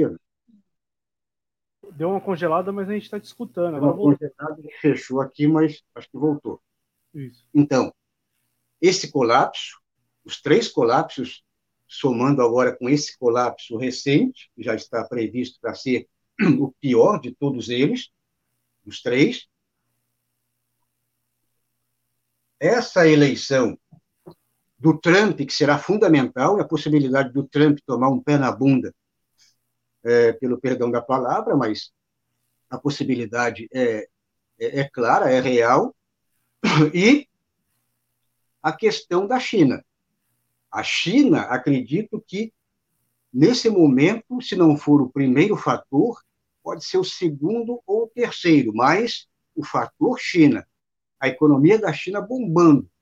Todos os camaradas e companheiros aqui do canal estão lembrados de que a China estava com a economia com o PIB lá em cima. Acredito que 8, quase 10 por aí. É, quase 10 de PIB no mínimo. Aí o que, que aconteceu? Apareceu essa pandemia, ou seja, o surgimento do vírus, é, segundo as informações que todos nós aqui temos, lá na China. Aí o governo chinês já veio rebatendo que é, que tudo isso aí, essa questão do vírus, foi ele foi propagado por meio de militares que tiveram contato com a população chinesa, jogos militares é, lá na, nessa cidade que foi a primeira, é, o, o, caso dito um, né? mas o um, um pode ser trazido dos Estados Unidos e não na China, portanto, seria o 2, e aí se propagou. Então, você monta esse quebra-cabeça e você percebe, com toda essa loucurada da extrema-direita, Ou seja, a, a, a direita é, tendo uma queda para a extrema-direita, como é o caso aqui no Brasil, os coxinhas da direita é, tendo essa, essa, essa queda para eleger a extrema-direita, e esse somatório todo, você pegando esse quebra-cabeça, o mundo todo hoje tentando implantar a, a, a força, a extrema-direita, governos de extrema-direita em, várias, em vários pontos é, fundamentais do mundo. No caso, o Brasil, com aquela economia toda em ascensão antes do golpe, vocês lembram, e outros países, a Bolívia. A Bolívia, duas, três décadas atrás, era talvez o primeiro ou o segundo, talvez o Haiti seria o primeiro, a Bolívia o segundo pior país aqui da América Latina. O que, que aconteceu com a Bolívia? Evo Morales é eleito, ele consegue recuperar o país, a economia começa a bombar, acontece, depois de, de alguns anos, o país totalmente recuperado, chega à extrema-direita e aplica aquele golpe fenomenal, aquele golpe fatal. Então, somando tudo isso aí, a implantação a, a ferro e fogo da extrema-direita nesses governos é, de todo mundo, a ideia seria exatamente pegar esses focos principais em países é, importantes para a extrema-direita realmente dominar o mundo. Então, é um quebra-cabeça para você refletir. Eu não estou deixando aqui uma conclusão, mas para você refletir que o somatório desse todo, estamos hoje é, somando esse resultado negativo e aí, como você falou, estão usando esse momento, essa pandemia, que é, é entre aspas, né? Nós temos hoje, aqui no Brasil, doenças, por exemplo, sarampo. Se você pegar é, dentro de uma proporção, o sarampo é muito pior do que esse momento dessa dita pandemia do coronavírus. Então, tem outras doenças aí no mundo que, infelizmente, é uma coisa que eu sempre coloco. Ah, hoje, a mídia toda, a mídia brasileira, a mídia internacional, ah, esquecer, a, a mídia toda esqueceu de outras pautas. E eu coloco a pauta de saúde, a pauta para quem atua diretamente com saúde. Ah, o sujeito, por exemplo, hoje, você hoje, você está de quarentena, eu também eu estou tossindo aqui, mas é, eu tenho uma renite, então fique tranquilo. Não é coronavírus. Talvez eu tenha pegado esse coronavírus, mas já me livrei, só para ilustrar. Ah, então, meu camarada, o, o que eu estava falando mesmo, que eu acabei é, saltando? Você estava falando aí acerca da, das possibilidades, né, da, da, da, desconfiança, você até citou do sarampo, né, como um dado aí que. Exato. Voltando à quarentena. É. Não, era a quarentena, que eu queria ilustrar com a quarentena. Você está de quarentena, eu também. A minha quarentena talvez seja uma das, das quarentenas com alguns camaradas e companheiros um pouco diferente, porque eu mantenho a minha rotina, por exemplo, eu saio, eu faço minha caminhada diária, é, aqui em casa, claro que todos têm que comer, tem que ir no supermercado, e eu procuro sair, não, claro, sempre com, com a precaução, o princípio da precaução é de fundamental importância, mas a maioria das pessoas entraram no jogo do sistema. Ó, você não pode. Tem gente, inclusive, eu, eu ouvi hoje é, duas mulheres conversando quando eu saí para caminhar, aquela conversa rápida, ó, fulana, você tem que ter cuidado porque deu na televisão, o fulano falou, esses negócios de WhatsApp, né, esse negócio que tem no celular, uma pessoa bem simples, que é o WhatsApp, né, que estão dizendo que esse, esse negócio aí, ó, pega-se pelo ar. Então, eu procuro até ficar, não abrir muita janela e tal. Então, está virando, tá virando um, um, uma neurose e as pessoas estão o quê? pode acontecer o quê? você não, não é contaminado pelo coronavírus, mas você pode virar sedentário, você pode ter um problema de coração, de pulmão, quer dizer, outros problemas, por exemplo, você pode ficar estressado, a pessoa pode entrar em parafuso, porque sujeito que trabalhava, tinha emprego, não pode trabalhar. O sujeito, eu coloco sempre esses camaradas aí que trabalham, é, que fazem bicos, ditos empreendedores, como diz o seu Jair fascista, né? Você tem que empreender, só que o empreendedor agora está sem verba, sem grana, sem salário. O sujeito que tem, né, aquele camarada que tem um pequeno comércio, um barzinho lá da esquina, uma loja, ou seja, o, quem tem um, um, um ponto comercial aí de médio a pequeno porte, ele está, vai ficar sem renda, ele vai quebrar. Então, esse sujeito vai entrar em parafuso. Então, só para ilustrar, você acaba é, criando essa, essa pandemia mental de que você tem que se fechar, de repente entrar numa bolha, como está rolando já um vídeo por aí, o cara criou uma bolha, entrou na bolha e saiu rolando. É. Sempre o brasileiro tem aquela saída assim irônica, né?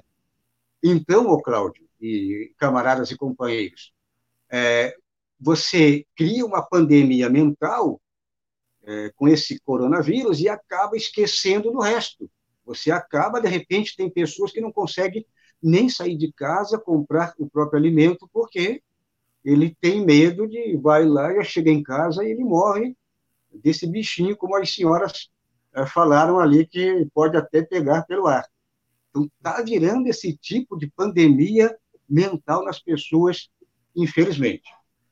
Não, é, tem toda a razão, e no chat aqui, né, o chat o pessoal bem é, tentando né, apontar suas posições e algumas até é, com base em pesquisas também. Né? Quando, eu, quando eu citei aqui o Daniel Simões, é porque eu assisti lá e gostei do conteúdo e vejo que é importante neste momento também é, não nos esquecer de que nós estamos aqui no Brasil e em alguns outros países, como o Valdo lembrou, mas no Brasil nós estamos aí né, diante de um desgoverno que, além de é, transparecer incapaz, que me parece também que essa incapacidade ela não é totalmente genuína, ela tem ali um aspecto também de, de algo calculado, estratégico, é, e, e, também, ao mesmo tempo que é, tem esse aspecto aí de, de incapacidade, Valdo e espectadores,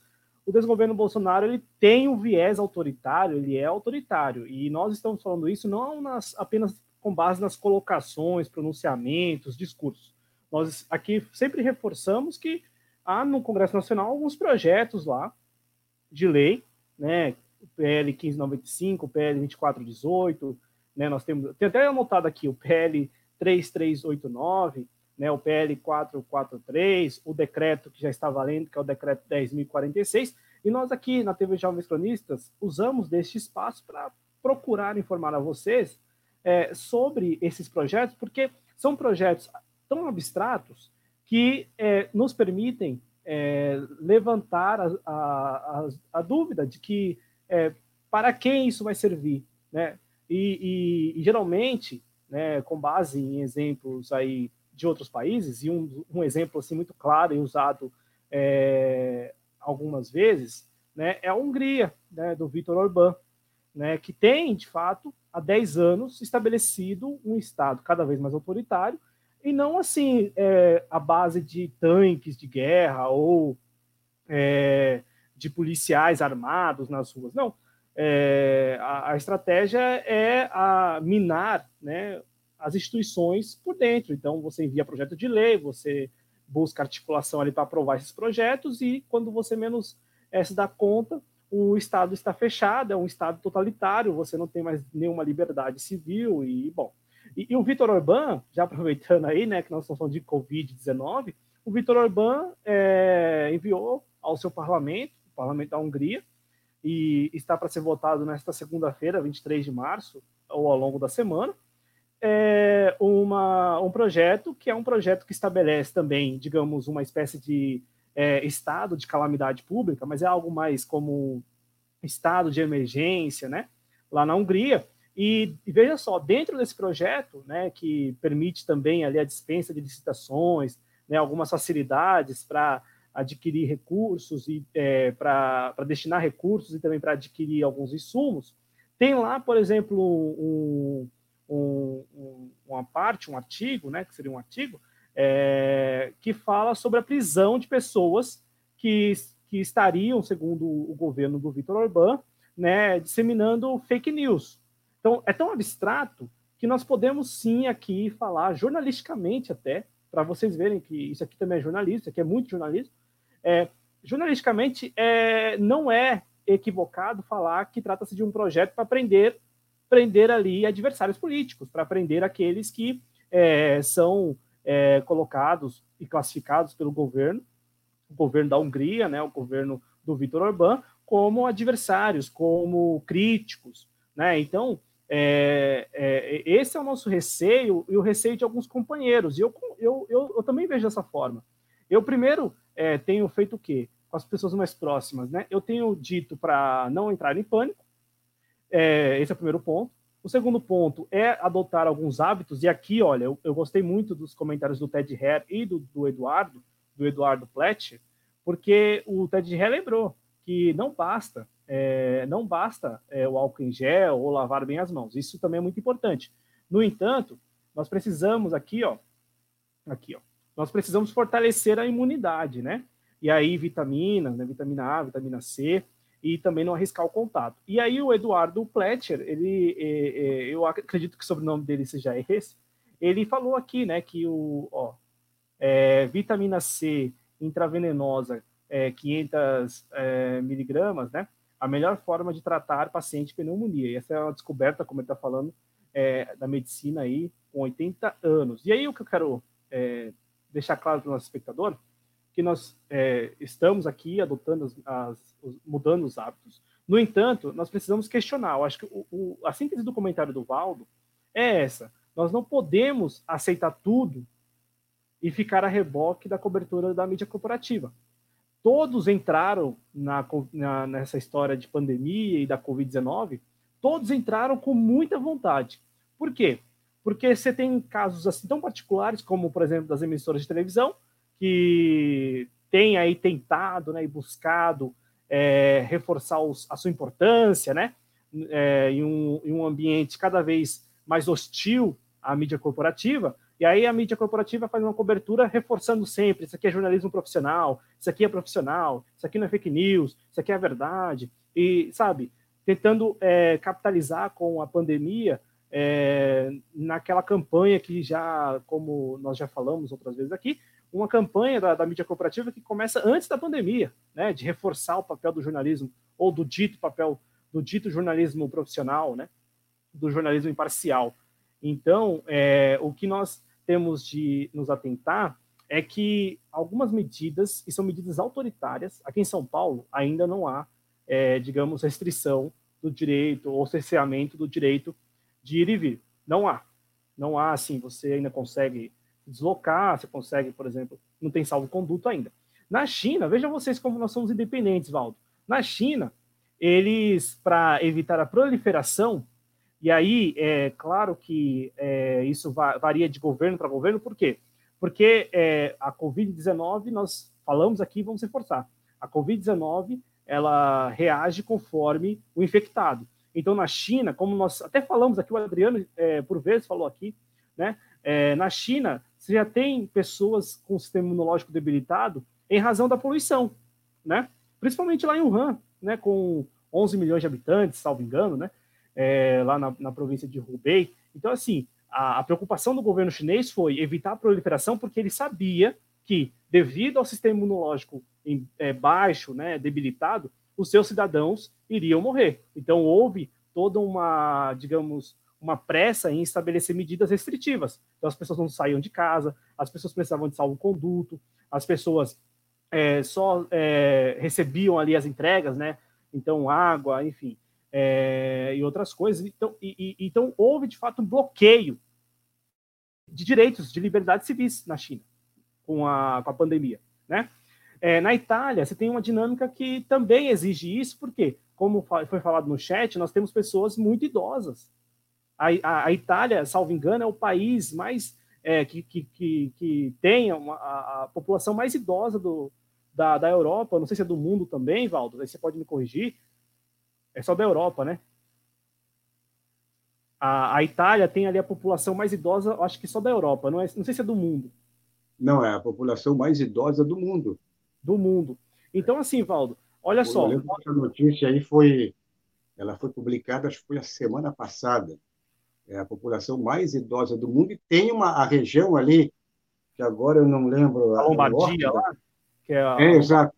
Ali, aquela região é a região mais complicada. Tá? Praticamente todos os idosos é, vão, vão morrer. Então, é, veja só como são dinâmicas. Exatamente, acabei de tossir aqui para tentar dar o um exemplo, mas eu não dou exemplo, porque eu passo a live toda com a mão no, no rosto, né? Então eu não é, dou exemplo. Tem que evitar mão, dedo, na, nariz, boca. É, então, tem uns detalhes fundamentais aí que seria interessante a especialistas é, fazer uma cartilha desses mínimos detalhes que as pessoas não se tocam muitas vezes. Sim. Ô, Valdo, e assim, é, é, só para completar, e eu já passo a palavra, porque assim, é, nós temos dinâmicas muito particulares e que e são é, estabelecidas conforme os países. Então, se basearmos aqui no Brasil, as medidas elas estão, digamos, à altura. As medidas, por exemplo, de é, vamos suspender os, a abertura dos estabelecimentos, vamos evitar que os idosos saiam de casa. Esse tipo de orientação é válida. No entanto, vou colocar no ar, ó, esse aqui é um projeto de lei que, que é lei já, né? É a Lei 13.979. Ela foi aprovada ainda é, ali no início de fevereiro, né? E foi sancionada, promulgada no início de fevereiro, ó, dia 6 de fevereiro. Vocês se recordam que mais de 30 pessoas, contando ali os tripulantes dos voos da, da FAB, que foram a Wuhan buscar os brasileiros, é, ficaram em quarentena. E nenhum, e nenhum testou positivo com a Covid-19. Nenhum. Vejam vocês, nenhum, né? As informações oficiais.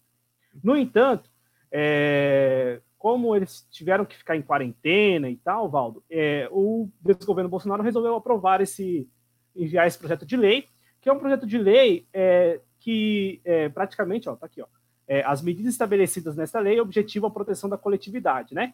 O ato do ministro do Estado é, da Saúde e exporá sobre a duração da situação de emergência da saúde pública que trata esta lei. Então, veja só, hoje o Luiz Henrique Mandetta, ele é quem, por exemplo, é, enfim, aí vai depender muito dele, da integridade dele, do profissionalismo dele, é, para, sei lá, se basear em decisões e documentos técnicos, ou, enfim, na telha, né? Olha, o estado de emergência vai até dezembro, o estado de emergência vai até amanhã, né? Então, eu espero que ele, né, neste momento, ele é, use o profissionalismo, que eu acho que não vai acontecer. Mas vamos lá. É, eu quero mostrar esse, essa lei porque o presidente Bolsonaro editou uma medida provisória na semana passada para mudar alguns pontos, né? Então, aqui é, ele mudou esse trecho, né? Está até arriscado aqui, né? Que é o trecho que dizia assim: para enfrentamento da emergência de saúde pública de importância internacional decorrente do coronavírus, poderão ser adotadas, dentre outras, as seguintes medidas. E aí tem algumas medidas aqui isolamento, quarentena, né, determinação de realização compulsória, aqui né, alguns pontos. O que eu chamo a atenção é que é um, é um projeto de lei que nós comentamos à época, né, nós até é, falamos aqui na TV Jovens Cronistas, e acredito que o Valdo lá na, na rede esquerda também tenha dito, que é o seguinte, é, o desgoverno ele é autoritário. E não é autoritário só pelos discursos do Bolsonaro. Ele é autoritário porque ele tem um projeto autoritário. São projetos de lei, são decisões é, via portarias, via decretos, via medida provisória. Tá, aqui não, não, é o discurso apenas. Antes fosse, mas não, não é apenas o discurso. O discurso é autoritário, mas na prática, né, o desgoverno tem ali uma um estado, não digo policial talvez, mas um estado totalitário. É tá claro isso. E eles têm os mecanismos e eles é, se valem desses mecanismos, mecanismos, mecanismos institucionais né? E também é claro que eles se valem aí é, da, da debilidade das outras instituições. É aquilo que nós falamos recentemente quando comentamos aqui a participação do presidente Bolsonaro na, na manifestação de 15 de março. O presidente Bolsonaro foi lá para zombar, não da Covid-19 apenas, ele foi para zombar das instituições. Ele zombou. Ele, é, como, como diriam aí, Valdo, ele sambou na cara é, das instituições. E ele sambou por quê? Porque ele tem respaldo. E não é respaldo só interno, não. Né? Respaldo das Forças Armadas. Ele tem respaldo externo. Né? Então, assim, ele, som, ele sambou lá na cara do STF, sambou na cara do Congresso Nacional, porque ele tem respaldo. E essa é a verdade, dura, né? Enfim. Mas eu volto para o projeto de lei, para a lei, né? Não é nem projeto, porque aqui tem um trecho que é, olha só como eles desrespeitam assim, na cara dura, sem nada. Ó. O Ministério da Saúde manterá dados públicos atualizados sobre os casos confirmados, suspeitos e em investigação, relativos à situação de emergência pública sanitária resguardando o direito ao sigilo das informações pessoais. Por que eu trago esse trecho específico? Porque esse trecho é, poderia ter sido alterado agora, na, na, na última sexta-feira, quando o presidente Bolsonaro editou a medida provisória. Por que ele poderia ser alterado? Porque o Ministério da Saúde divulgou na semana passada que é, não vai mais divulgar, não vai mais divulgar os casos suspeitos da Covid-19. Então, assim, eles desrespeitam na cara dura. Eles estão é, pouco se lixando no popular para aquilo que eles mesmos fazem. Eles editaram esse, essa lei aqui, ó, e tem aqui no seu artigo 6 né, a, tem essa informação. Então, é, enfim, eles desrespeitam isso na cara dura, e eu quero só chamar atenção também que esse projeto de lei, essa, essa lei, ela tem lá medidas que são medidas muito autoritárias, como a gente viu lá, algumas compulsórias, né, internação compulsória, enfim.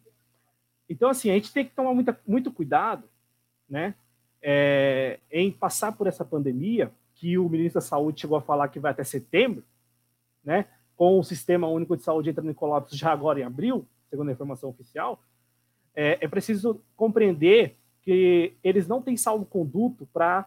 É, eu espero que as pessoas compreendam isso e comecem a questionar né? Porque eles não têm salvo-conduto para fazer o que bem querem. Olha, olha essa notícia de agora à noite, Valdo, da Folha de São Paulo. O Supremo suspende dívida de São Paulo com a União para investir em coronavírus. Não é o Supremo, gente. Não é o Supremo. Né? O Supremo uma decisão do plenário. Não é Supremo. Quem, quem é, autorizou a suspensão da dívida de São Paulo, né, é, a ordem já se aplica a uma parcela de 1,2 bilhão que deveria ser paga nessa segunda. Ó, quem decidiu isso foi o ministro Alexandre de Moraes, que tem um passado para lá é, de vinculado ao PSDB de São Paulo. Então, assim, não é o STF, é um ministro que praticamente é um preposto do PSDB no, no STF. O Alexandre de Moraes ele foi secretário de Segurança Pública do Geraldo Alckmin, é, na última passagem aqui pelo governo do Estado, antes de seguir para ser o ministro da Justiça e Segurança Pública, Justiça só, né? Na época lá do, do, do Michel Temer, e agora ele é ministro do STF, escolhido pelo Michel Temer, e decidiu aí a favor de São Paulo, né? Então, assim, é, são. E, e, veja, não é qualquer coisa, é 1,2 bilhão aí e tal. Então, assim, eu, eu não sei até que ponto, Paulo, para passar a palavra para você, eu não sei até que ponto isso que nós estamos acompanhando não é algo, é assim, algo grave.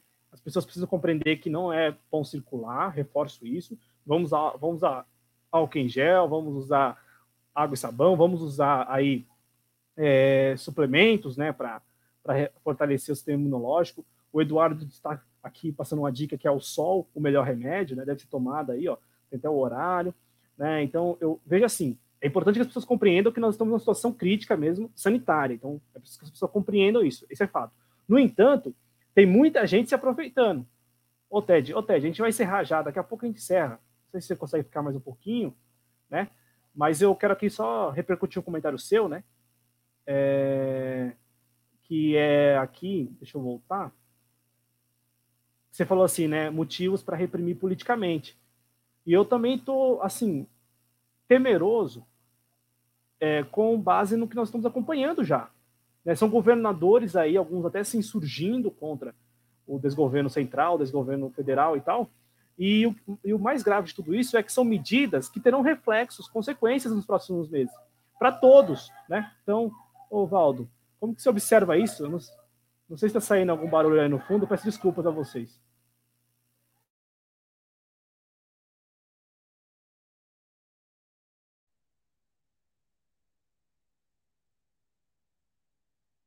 Caímos? Não, não, não né? Nós estamos no ar. É só o seu comentário acerca é, dessa, desse temor que muitos têm, e eu também compartilho desse temor, que nós precisamos adotar novos hábitos, no entanto, a gente precisa ficar muito atento, porque me parece uma janela muito propícia para mudanças ainda mais substanciais, significativas é, na, na, República Federativa do Brasil. Então, se tem governadores aí se insurgindo, alguns até fazendo lobby, como é o caso do João Dória, está muito claro. Gente, na boa. Está muito claro que essa decisão aqui é lobby do PSDB de São Paulo. Né, o ministro que foi é, secretário do governo tucano, ele decide a favor né, de um pedido aí para suspender o pagamento da dívida de São Paulo com a União. Então, Valdo, como que você observa isso? E ontem o Adriano até me perguntou, e eu, faço, eu repasso essa pergunta a você. Como que está observando, digamos, essa, essa, é, essa, não é bem uma sinalização, mas, digamos, essa inclinação de alguns governadores é, em insurgir-se, insurgissem né, contra o presidente Bolsonaro, inclusive estabelecendo talvez um governo paralelo ou algo do tipo.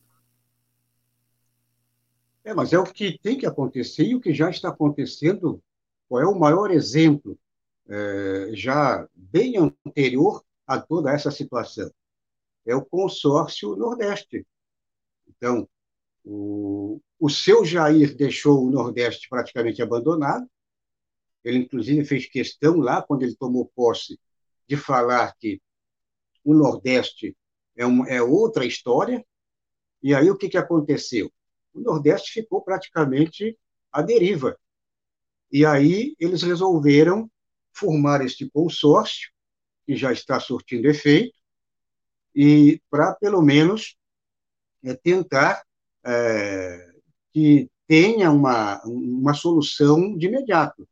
Então, não só essa questão, é, essa questão é, econômica lá, que o Nordeste também vem sofrendo há muito tempo, as resoluções lá que deveriam ser aplicadas pelo novo governo, que até então entrou em 2019, o ano passado, portanto, e aí, agora com mais esta, esta problemática toda da pandemia, então, mais uma vez, é, repetindo aquele exemplo lá, já desta possível parceria com a China, praticamente já encaminhado, é, para que a China possa colaborar, já que não temos esse, esse governo brasileiro, ou seja, esse desgoverno, é, tomando uma posição séria e clara e realmente tomando as rédeas para administrar o Brasil. Tem um dado importante eu fico preocupado com a questão do trabalhador, a situação do emprego do trabalhador. Então, já tem um dado aqui, por exemplo, isso da XP, que é um, um, uma instituição é, bem do meio capitalista. Então, a XP já está prevendo 40 milhões de desempregados. Então, olha só, hoje temos aí em torno. É, caímos? Não, não, não. Não caímos. 12 milhões, né? É que o meu, o meu fechou aqui. O sistema é, deu, fechou. Deu uma congelada aí, mas eu estou te escutando. Voltou. É. É, voltou. É. O, Agora voltou. O Valdo falava é, que esse levantamento da XP. A internet, a internet, tá um pouco, a internet aqui. Opa, tá um Valdo, agora você ficou. Então, a minha você ficou de lado. Congelou? Valdo. Não, você ficou de lado agora, eu não sei como que, o que aconteceu aí, se você virou o celular ou algo do tipo, mas que a orientação ela tá retrato, né? É, hum. Vamos ver se você voltando aí, não sei como está a orientação do seu celular, se está retrato, eu, estou, eu estou sem imagem. Deixa é, o Valdo, se... o Valdo tá, eu estou discutindo o Valdo, o pessoal está discutindo, no entanto, sua tela está aí é, com a orientação, né? Agora voltou, vamos lá, Val. Voltou, voltou né? Voltou. Eu estou com um problema aqui de tela, ainda não consigo. Mas não consigo nós estamos te vendo, nós estamos te vendo e estamos te ouvindo também. Espera aí, deixa eu ajeitar aqui, porque para mim está problemático. Bom, de qualquer maneira. É. Nós estamos te assistindo e te escutando, Valdo. Eu, eu, é, eu, eu falo, aqui. Eu falo isso até repetidamente, pra, pra, porque às vezes a pessoa não está escutando lá, né? Então, geralmente dá esse problema técnico mesmo, então, por isso que eu estou repetindo, mas neste momento estamos te ouvindo e te escutando. Se for possível prosseguir com o comentário, fique à vontade. Estou sem tela. O, o Valdo, ele nos falava aí, enquanto ele é, arruma lá, né, dá um jeito. Deus, quando você conseguir, você me avisa, Valdo. O Valdo falava sobre o levantamento da XP. Agora voltou. Eu ia te acompanhar aqui pelo, pelo computador, pelo PC, mas agora voltou. Sim. E ah, então, como eu estava falando, a minha preocupação é exatamente a, a questão trabalho, ou seja, a pessoa sem renda não existe. E tivemos aí, mais uma vez fechou. É, Ovaldo, é, a, de novo essa tela ficou aqui invertida para gente, ficou invertida assim, né? Ficou deitada, né? É. Seria aquela nem deitada, né? Ficou em pé, na verdade, né? Que é aquela tela na vertical. Eu peço quem está nos assistindo, sobretudo no Twitter, que comente, né? Mande aí a sua opinião é. sobre a quarentena, sobre a pandemia, o que, que você acha? Seja sincero, pode, pode falar se você não acredita, enfim, Fique à vontade aí para mandar o seu comentário. E enquanto o Valdo ele é, volta, porque para a gente ainda estar com a tela é, em pé, Valdo, então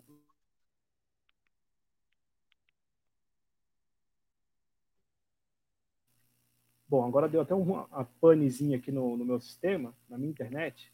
Deixa eu ver se voltou. Pronto, voltou. Estou olhando aqui no retorno, voltou. É, o Valdo falava da projeção da XP Investimentos para depois dessa crise com 40 milhões de desempregados. Eu, é, o Valdo está tá me escutando, Valdo? Você consegue, consegue falar, não consegue? O Valdo caiu para valer, né? Então vou até é, pedir para que ele entre novamente no estúdio, para que ele entre novamente no estúdio, para que ele faça as suas considerações e aí também fale sobre esse levantamento da XP Antes disso, eu quero aqui também aproveitar que vocês estão comigo ainda aí, né? Eu quero rapidamente, é, mais uma vez, é, mostrar para vocês o nosso mapa, né, com relação ao a Covid-19 no mundo, né? E aí, como eu prometi no início do vídeo, eu aqui falei, né, da, da Fundação John Hawkes, né, que é uma escola de medicina que, que está fazendo aí o, o mapa em tempo real, que disponibilizou essa plataforma, né? A plataforma de mapa e tudo mais, eu vou colocar no ar para vocês. Bora lá. Esse mapa é um mapa em tempo real aí da Covid-19 no mundo e tal. Eu não, eu vou mostrar mais uma vez aí os números, né? Aumentou, né? Aumentaram aí o, o, aumentou o número de casos confirmados, quase 336 mil. Enfim, o número de mortes também. Mas aqui vocês é, vejam, né? Vejam vocês que aqui, ó, nós temos aqui John Hawks, né? Que aqui não vai aparecer, deixa eu ver se aparecer. Não vai aparecer aqui. No entanto, deixa eu ver se eu, diminuir a tela, aparece. Aqui. Apareceu aqui para vocês, tá vendo? Ó?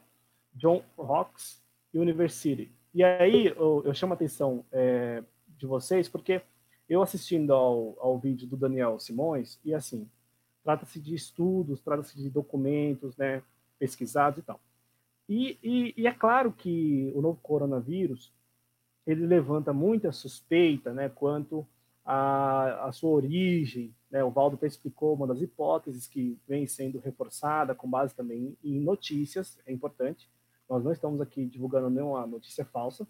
É, de fato, há é, essa versão, a versão de que o paciente zero é, tenha é, sido infectado ainda nos Estados Unidos, né, porque o novo coronavírus seria a, a variável C, né, então haveria também a variável A e B, e essa variável A e B ela teria é, já ali apresentado alguns casos nos Estados Unidos, tem também, né, e nessa versão é a versão em que se encontra também ali, né, o, o movimento da, movimento dos militares estadunidenses em direção ao Han para participar lá dos Jogos Olímpicos Militares.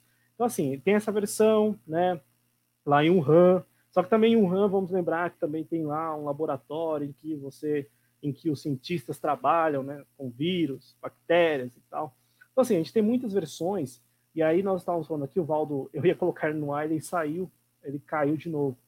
Mas aí eu quero chamar a atenção porque a Fundação John Hawks, né, a universidade John Hawks, lá nos Estados Unidos, ela, segundo apurou em documentos, o Daniel Simões, lá do canal dele, Daniel Simões, pesquisa no YouTube, Daniel Simões, né, é lá de Fortaleza, é, tem um trecho de um vídeo mais recente dele, que ele fala do coronavírus, ele mostra né, como ano passado rolou uma simulação de algo muito parecido com o que está acontecendo. Uma simulação, não, não estamos aqui é, apontando, nem falando o que é, o que não é, só estou falando que houve né, ali é, alguns cenários, alguns cenários foram estudados, cenários de pandemia com o novo coronavírus, e um deles foi estudado, um, um cenário muito parecido com o atual.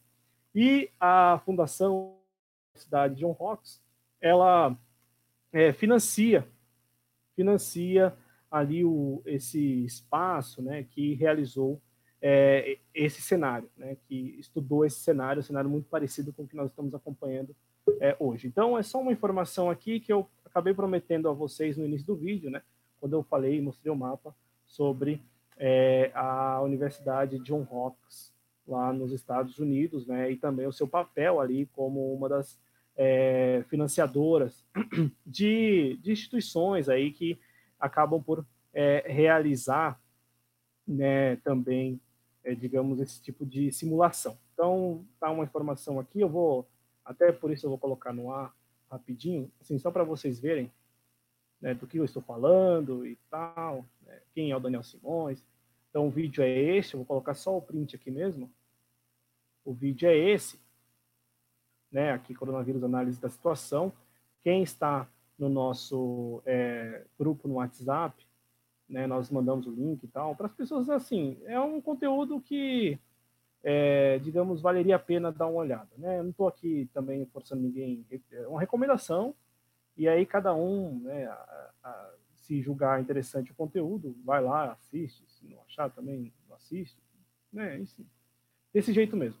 Eu só quero aqui pegar o trecho em que mostra né, a Fundação John Hopkins, vamos ver se, se eu consigo achar aqui o trecho específico, para não deixar nenhum Qualquer coisa eu volto não, na próxima live e mostro para vocês, digamos assim, o...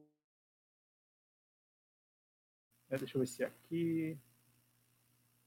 Hum, o, enquanto o companheiro Valdo não volta para dar para fazer as considerações finais dele, enfim, eu vou aqui, ó.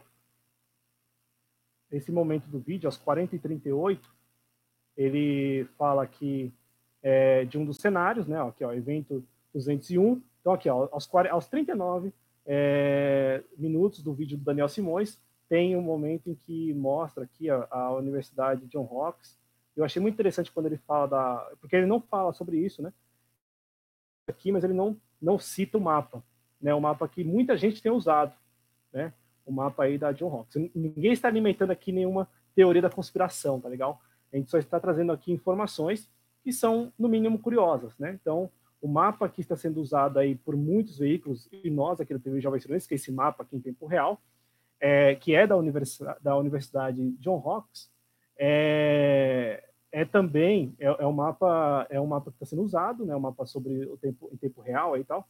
E o mais interessante é que também tem essa vinculação da fundação do Universidade como uma das financiadoras ali de um, um instituto que fez é, cenários hipotéticos de pandemia, dentre os cenários, é, este aí que nós estamos passando neste momento.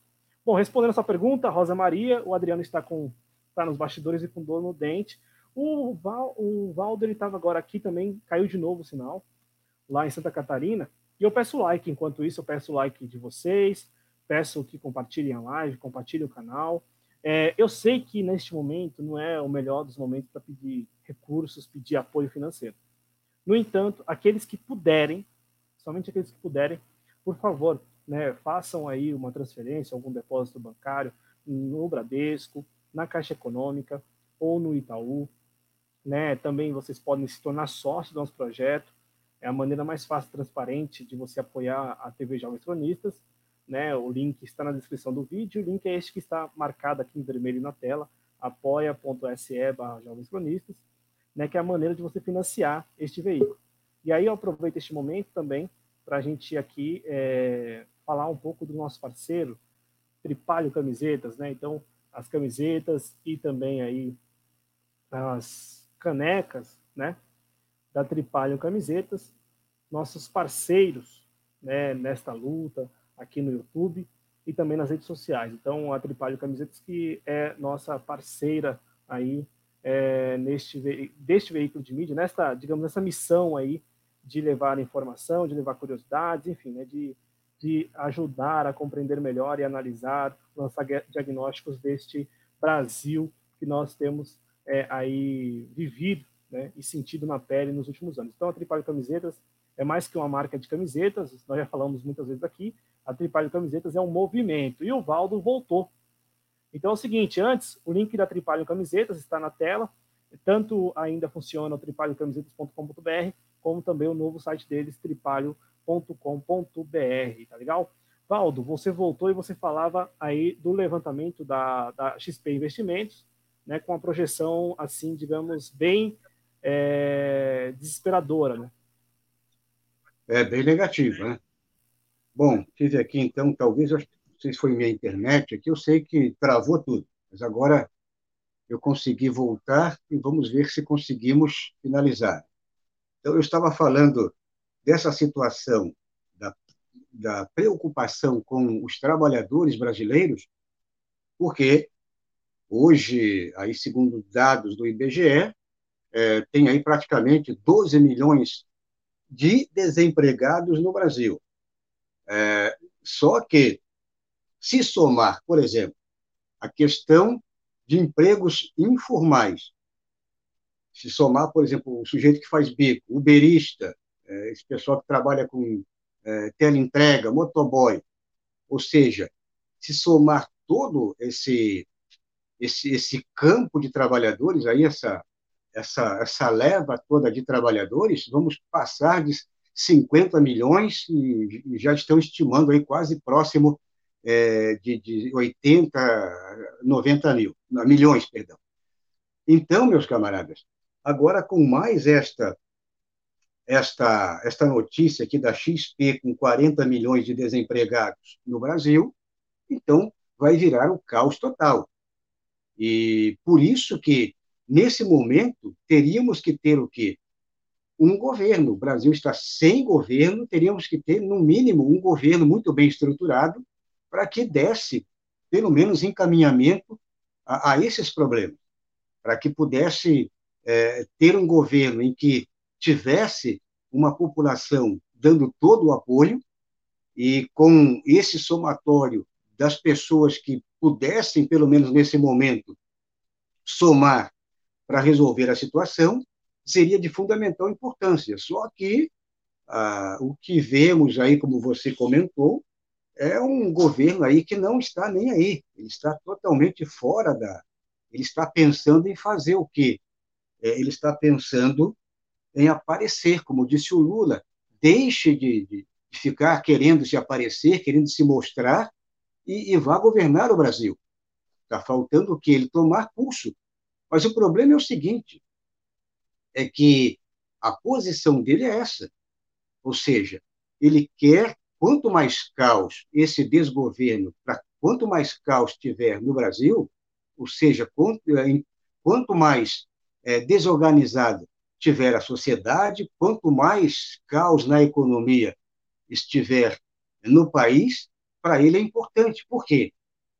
Se o Brasil hoje tivesse, se ele resolvesse né, encarar o lado sério, como ele é incompetente, né, como ele não tem nenhum tipo de estrutura é, é cerebral para tentar, é, pelo menos, sair dessas duas situações, coloca o somatório do todo, mas a situação econômica e a situação da pandemia.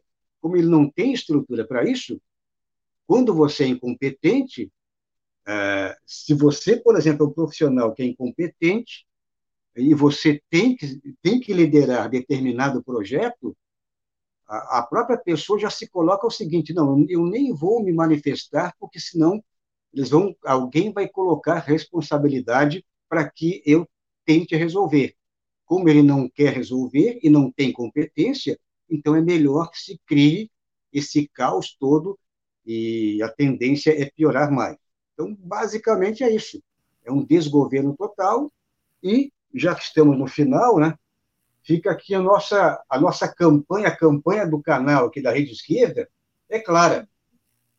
É fora Bolsonaro e todos os golpistas. Portanto, esse fora Bolsonaro não é meramente tirar o Bolsonaro do poder e colocar o Mourão. Não é simplesmente tirar o Bolsonaro e o Mourão, colocar um outro qualquer, por exemplo, o Maia, ou alguém indicado, mas que continue todo, toda essa casta podre que ocupam hoje os cargos nesse desgoverno.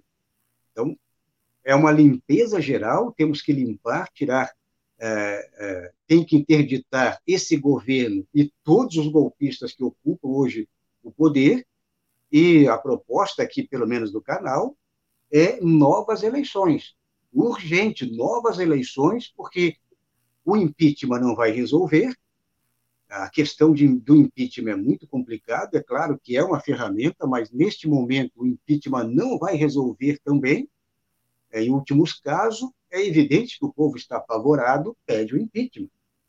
Pelo menos sai o Bolsonaro, mas vai entrar o Mourão, vamos para cima do Mourão, e aí continua esse bolo de neve. A proposta tem que ser clara.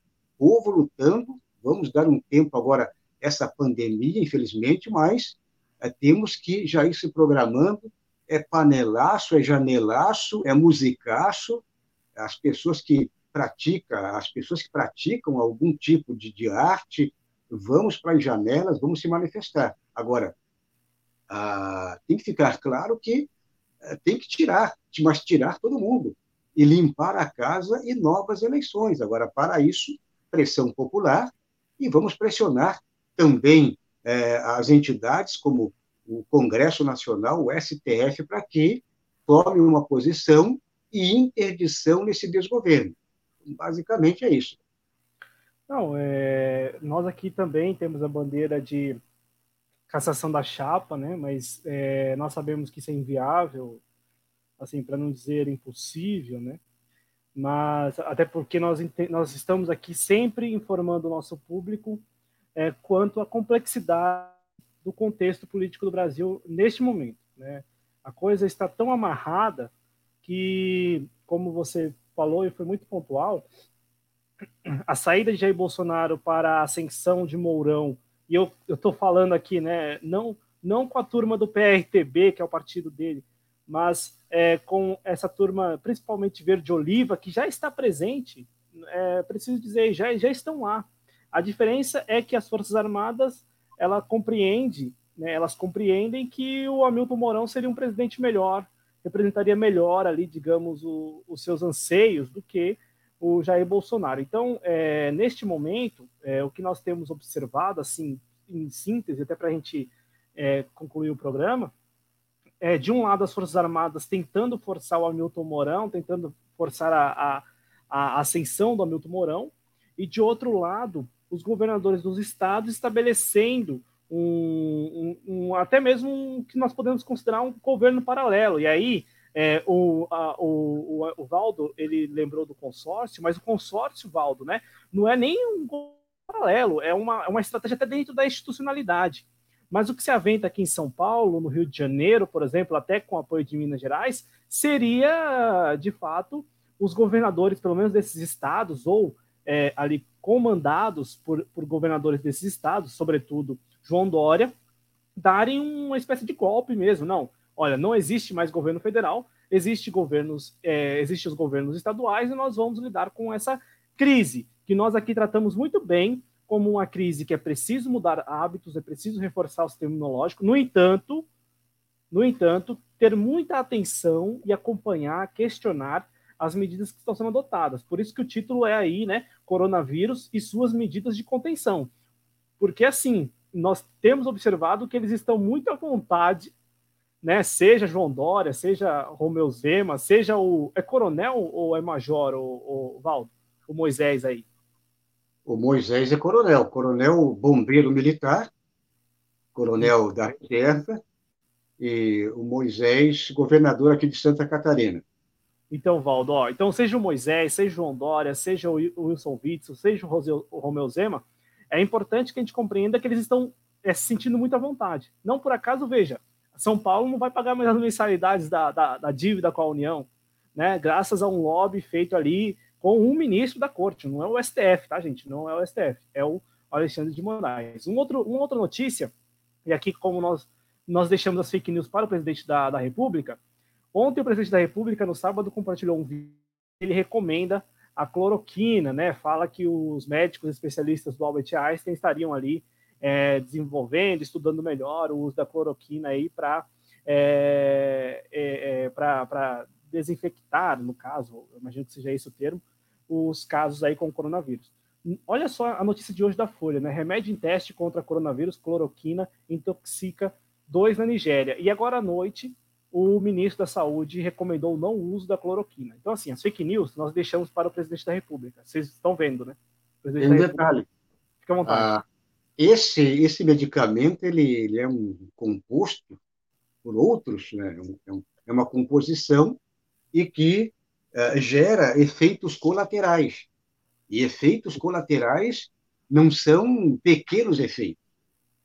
Então, você, de repente, corrige a questão do coronavírus, corrige, entre aspas, né? E, e gera toda um, um, uma problemática de saúde para determinadas pessoas. Então, é, também não será para todos que esse medicamento terá um efeito é, 100% positivo. Tem que ficar atento nesse tipo de, de notícia, né? Exato, não, e assim, Valdo, muito pertinente seu comentário, porque a recomendação do ministro Luiz Henrique Mandetta é, é exatamente essa, né? É de que as pessoas é, terão aí efeitos colaterais que podem ser até piores, mais graves do que o, o a Covid-19. Então, é, está aqui a informação e eu peço a vocês, né, que é, diante dessa situação né, de um presidente que compartilha fake news e tudo mais, olha aqui, a Celi Alves Rosa fala que este medicamento causa cegueira. Então, olha, um dos efeitos colaterais pode ser esse, pode ser a cegueira. Então, é preciso que a gente compreenda que o presidente da República é, compartilha fake news, né? E ele, como eu já disse aqui neste programa mesmo, né? Ele está muito respaldado, então ele está assistindo à vontade, ele samba, ele, né? Só que eu quero chamar a atenção também, Valdo, para a gente terminar, que neste momento, apesar dele se sentir à vontade, nós temos é, um Bolsonaro, um presidente até, até em certa medida encurralado. Por um lado, as Forças Armadas com Hamilton Mourão, e por outro lado, esses governadores que estão aí tentando estabelecer um governo paralelo. O Adriano Garcia fala aqui, ó, né, o consórcio é uma estratégia de defesa. E é mesmo, é um, é um, tanto é que desde o ano passado, né, o consórcio, como o Valdo lembrou aqui, ele existe, e ele existe exatamente porque não há diálogo. Né? O presidente da República, o desgoverno federal, não dialoga com os governos do Nordeste. É, é o problema, é, por exemplo, o, o Witzel, que agora é o, um dos grandes desafetos do seu Jair, ele começou a tentar resolver as coisas que o governo federal deveria, nesse momento, estar resolvendo. O que, que aconteceu? Ele baixou já uma, uma medida provisória que o governo federal é que tem, que é responsável por aquilo que o Witzel está tentando fazer. Então, quer dizer, ele vai usando, ele vai usar uma chuva de medidas provisórias para ir barrando qualquer iniciativa. Ele vai usar o máximo a lei, ele tem o, o, advogado, um advogado pessoal que é o, o seu Moro, né? o, o russo, e, portanto, ele, ele vai usar, ele, ele como, como um todo, não tem essa condição, mas ele tem um aparato que, com certeza, vão fazer com que ele use todas essas barreiras para impedir qualquer iniciativa, como ele já estava questionando essa iniciativa lá do consórcio Nordeste. Ele já está pé da vida, louco para tentar é, desmobilizar, tentar é, acabar com esse, com esse consórcio lá que, pelo menos, é, agora já está, na prática, mostrando que a coisa funciona. Quer dizer, a União, é, talvez não só um governador por si só, mas por que não todos eles, de repente, formar uma, uma união para, neste momento, dar de frente com esse desgoverno? É, vamos, vamos, vamos, seguir acompanhando. É, é, bem curioso que nós falamos aqui ao longo desse programa, já há mais de duas horas e quase duas horas e dez minutos, é, essa briga que envolve a pandemia, ela é uma briga de cachorro grande, né, no popular. Então, assim, é, a, a, a, crítica talvez do desgoverno Bolsonaro ao consórcio não é necessariamente as medidas adotadas aí para tentar é, é, coibir, né, ali a proliferação do novo coronavírus.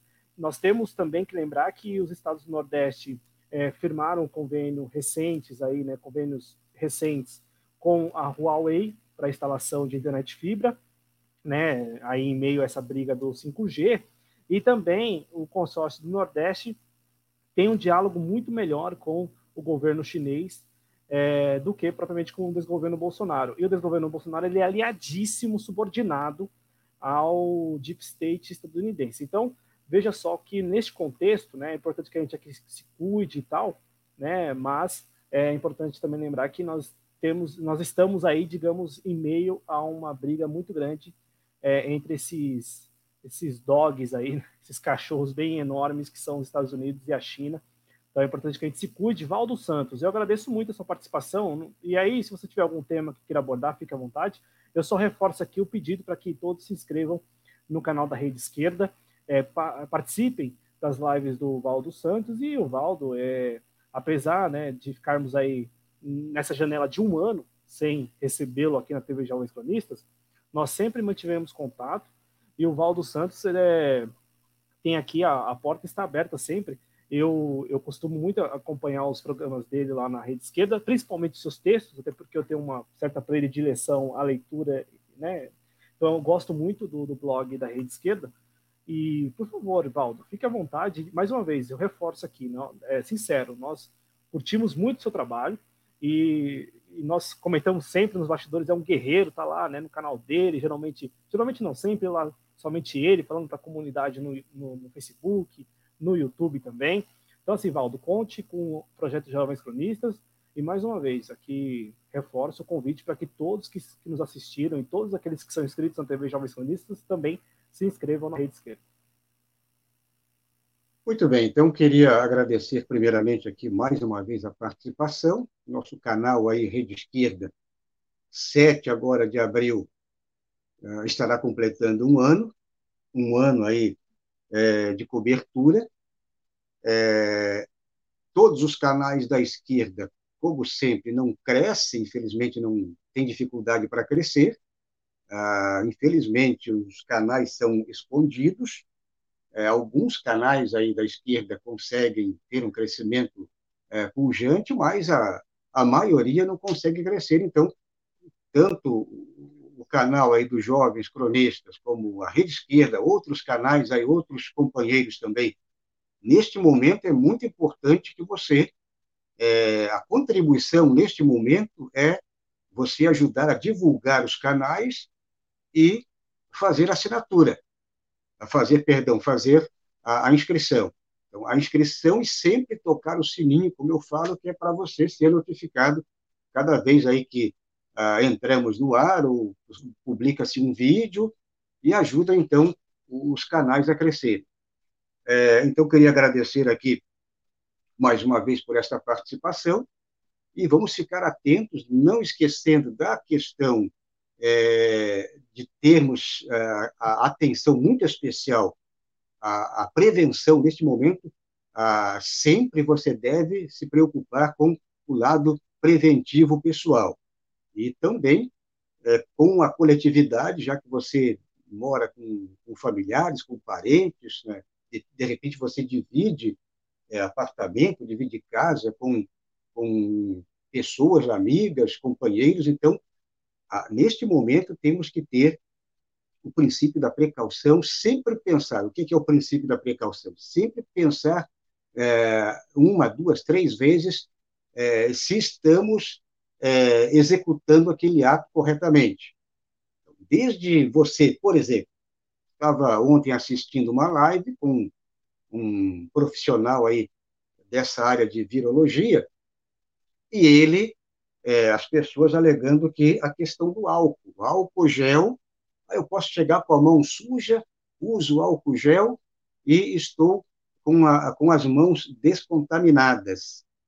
É, é melhor você pensar o seguinte, meu amigo, você está com a mão suja, o álcool gel, ele não vai resolver 100% da questão de imunidade. Então, é mais fácil você pegar um bom sabão, sabonete e água, lavar bem a mão, lavar a mão muito, mas muito bem lavada, em toda a mão, em todos os vãos dos dedos, unhas, com sabão, a, a utilidade do sabão e água é melhor do que você usar um álcool gel, muito menos esse álcool comum, esse álcool aí, é, que não é o álcool gel comum, é melhor você usar sabão e água, que protege muito mais do que você usar meramente um álcool gel. A mão suja, passa um álcool gel, você acaba misturando ah, aqueles corpos estranhos ali e acaba se infectando. Outro detalhe importante, temos que pensar o seguinte. Tomar aguinha aí, porque.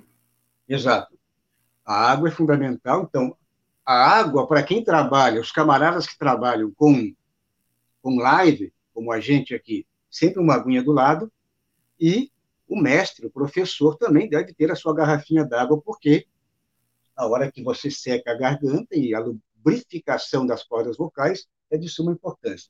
Então, para fechar, neste momento, é, o que, que, está acontecendo? As pessoas estão é, na quarentena, confinadas, estamos numa greve é, mundial, é uma greve mundial forçada, né? Então, o que, que acontece? As pessoas fazem pedidos. Ah, vamos pedir uma pizza, vamos pedir um lanche, e o que, que acontece? Ninguém percebe que aquele lanche pode trazer pode trazer o, o vírus. Por quê? Aquele lanche, ninguém sabe como ele foi manipulado, a mão daquela pessoa que manipulou aquele pacote, que manipulou a, a própria caixa, aquela, aquele caixote que ele carrega e, e, e entrega o lanche. Então, de repente, você, se você não tiver um procedimento muito rigoroso na hora que você recebe esse esse material, esse, essa comida em casa, aí você abre aquele, pega com a sua mão naquele pacote, e logo em seguida você vai e pega no lanche, você acaba sendo se contaminado, é, é, acaba tendo uma contaminação por tabela. Então, nesse momento, são detalhes que você tem que ficar atento, atenta, portanto, é, e a questão do princípio da precaução é de suma importância neste momento.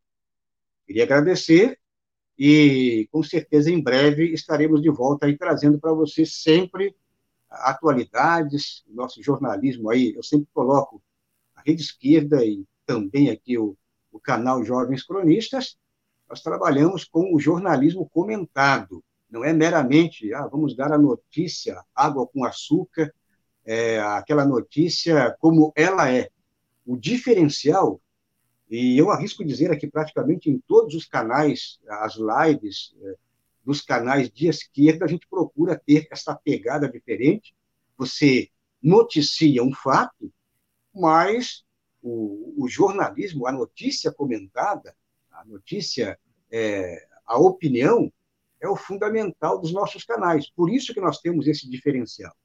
Então, ah, em breve, com certeza, vamos trazer aqui mais jornalismo comentado, mais jornalismo opinativo e a, o noticiário atualizado. Forte abraço e até a próxima. Valdo Santos, foi um prazer enorme é, contar com você nesta edição. Para terminar, encerrar mesmo o nosso programa, é, pessoal reforçando, água e sabão, é, depois o álcool, e também sobre o álcool, é, houve aqui uma discussão, ah, agora não sei se eu consigo voltar para poder colocar no ar os comentários, mas houve uma discussão ali muito interessante, pertinente sobre isso, né? Porque é, a eficácia do álcool em gel. Eu não consigo voltar aqui porque já é, não, não, vou encontrar, mas eu agradeço aos dois que estavam discutindo isso, que, que eram o Eduardo Fletcher e o também companheiro Ted Hare. Eu aqui quero compartilhar um comentário que nós fizemos aqui agora há pouco, né? Então, o, o Alexandre Verderame, ele coloca que é, o presidente Bolsonaro, deixa eu ver se eu consigo encontrar o comentário do Alexandre, acabei de passar por aqui e não encontrei. É, o Alexandre escreveu assim, né? Bolsonaro falando em vídeo que a cloroquina combatia o coronavírus de bermuda e chinelo foi o cúmulo dos cúmulos. E aí, nós comentamos sobre isso agora. Eu quero aqui reiterar, não, é somente complementar com um comentário do Eduardo Plett, né, que ele fala, né, que é, aqui, ó, a cloroquina é interessante não julgarmos como fake news, só porque saiu da boca do presidente feito. É um medicamento alternativo, não oficial, e cabe uma análise honesta des desassociada. Eu quero dizer que o, o, a classificação de fake news foi ao vídeo e a forma do posicionamento do presidente Bolsonaro, principalmente quando ele é, se refere a, a, ao uso do, do, da cloroquina como é, a, a medicação, o medicamento, né, é, mais eficaz aí, já que já teria passado por essa fase de análise, de teste e tudo mais, né? Vamos lembrar que o vídeo tem esse teor, nós assistimos o vídeo, inclusive exibimos aqui ontem, só nós exibimos é, ali com ele falando, mas a legenda estava abaixo e nós vimos que ele estava colocando aquilo como a solução aí para a Covid-19. E também uma verdade, né, os seus efeitos colaterais. Então, assim, eu concordo com o Eduardo, quando ele diz aqui né, que cabe uma análise honesta e desassociada, e é isso que nós esperamos, apesar do Adriano já ter dado a resposta aqui, né, que análise é, é tudo que não há por parte da cúpula é, federal. Então, estamos aqui tra trazendo esses assuntos com muita transparência, né, muita honestidade aí, não é se gabando não, não é sendo arrogante, mas é transparência e o Valdo, né, muito muito feliz quando lembra que nós somos jornalistas e estamos aqui fazendo jornalismo, né? É, eu posso falar que isso aqui é jornalismo profissional. Né? Nós trazemos aqui todos os assuntos de maneira muito clara, objetiva, com todas as fontes de apuração sendo mostradas, né? E nós sempre fazemos isso aqui na TV Jovem Cronista e na Rede Esquerda também. Então, é, estamos aqui é, de maneira muito transparente com vocês, nosso público. Eu agradeço mais uma vez o Valdo Santos, está aqui feito já o convite para ele voltar. Agradeço também a nossa audiência. Peço a você que ainda não nos segue no Twitter que nos siga, né? Está aí na, está no nosso bate-papo, o link para o nosso Instagram, para o nosso Twitter. Siga, siga os Jovens Cronistas nas redes sociais, mande mensagem, enfim, né, fique à vontade, esse espaço é nosso. É, e também eu peço que vocês é, venham para o Spotify.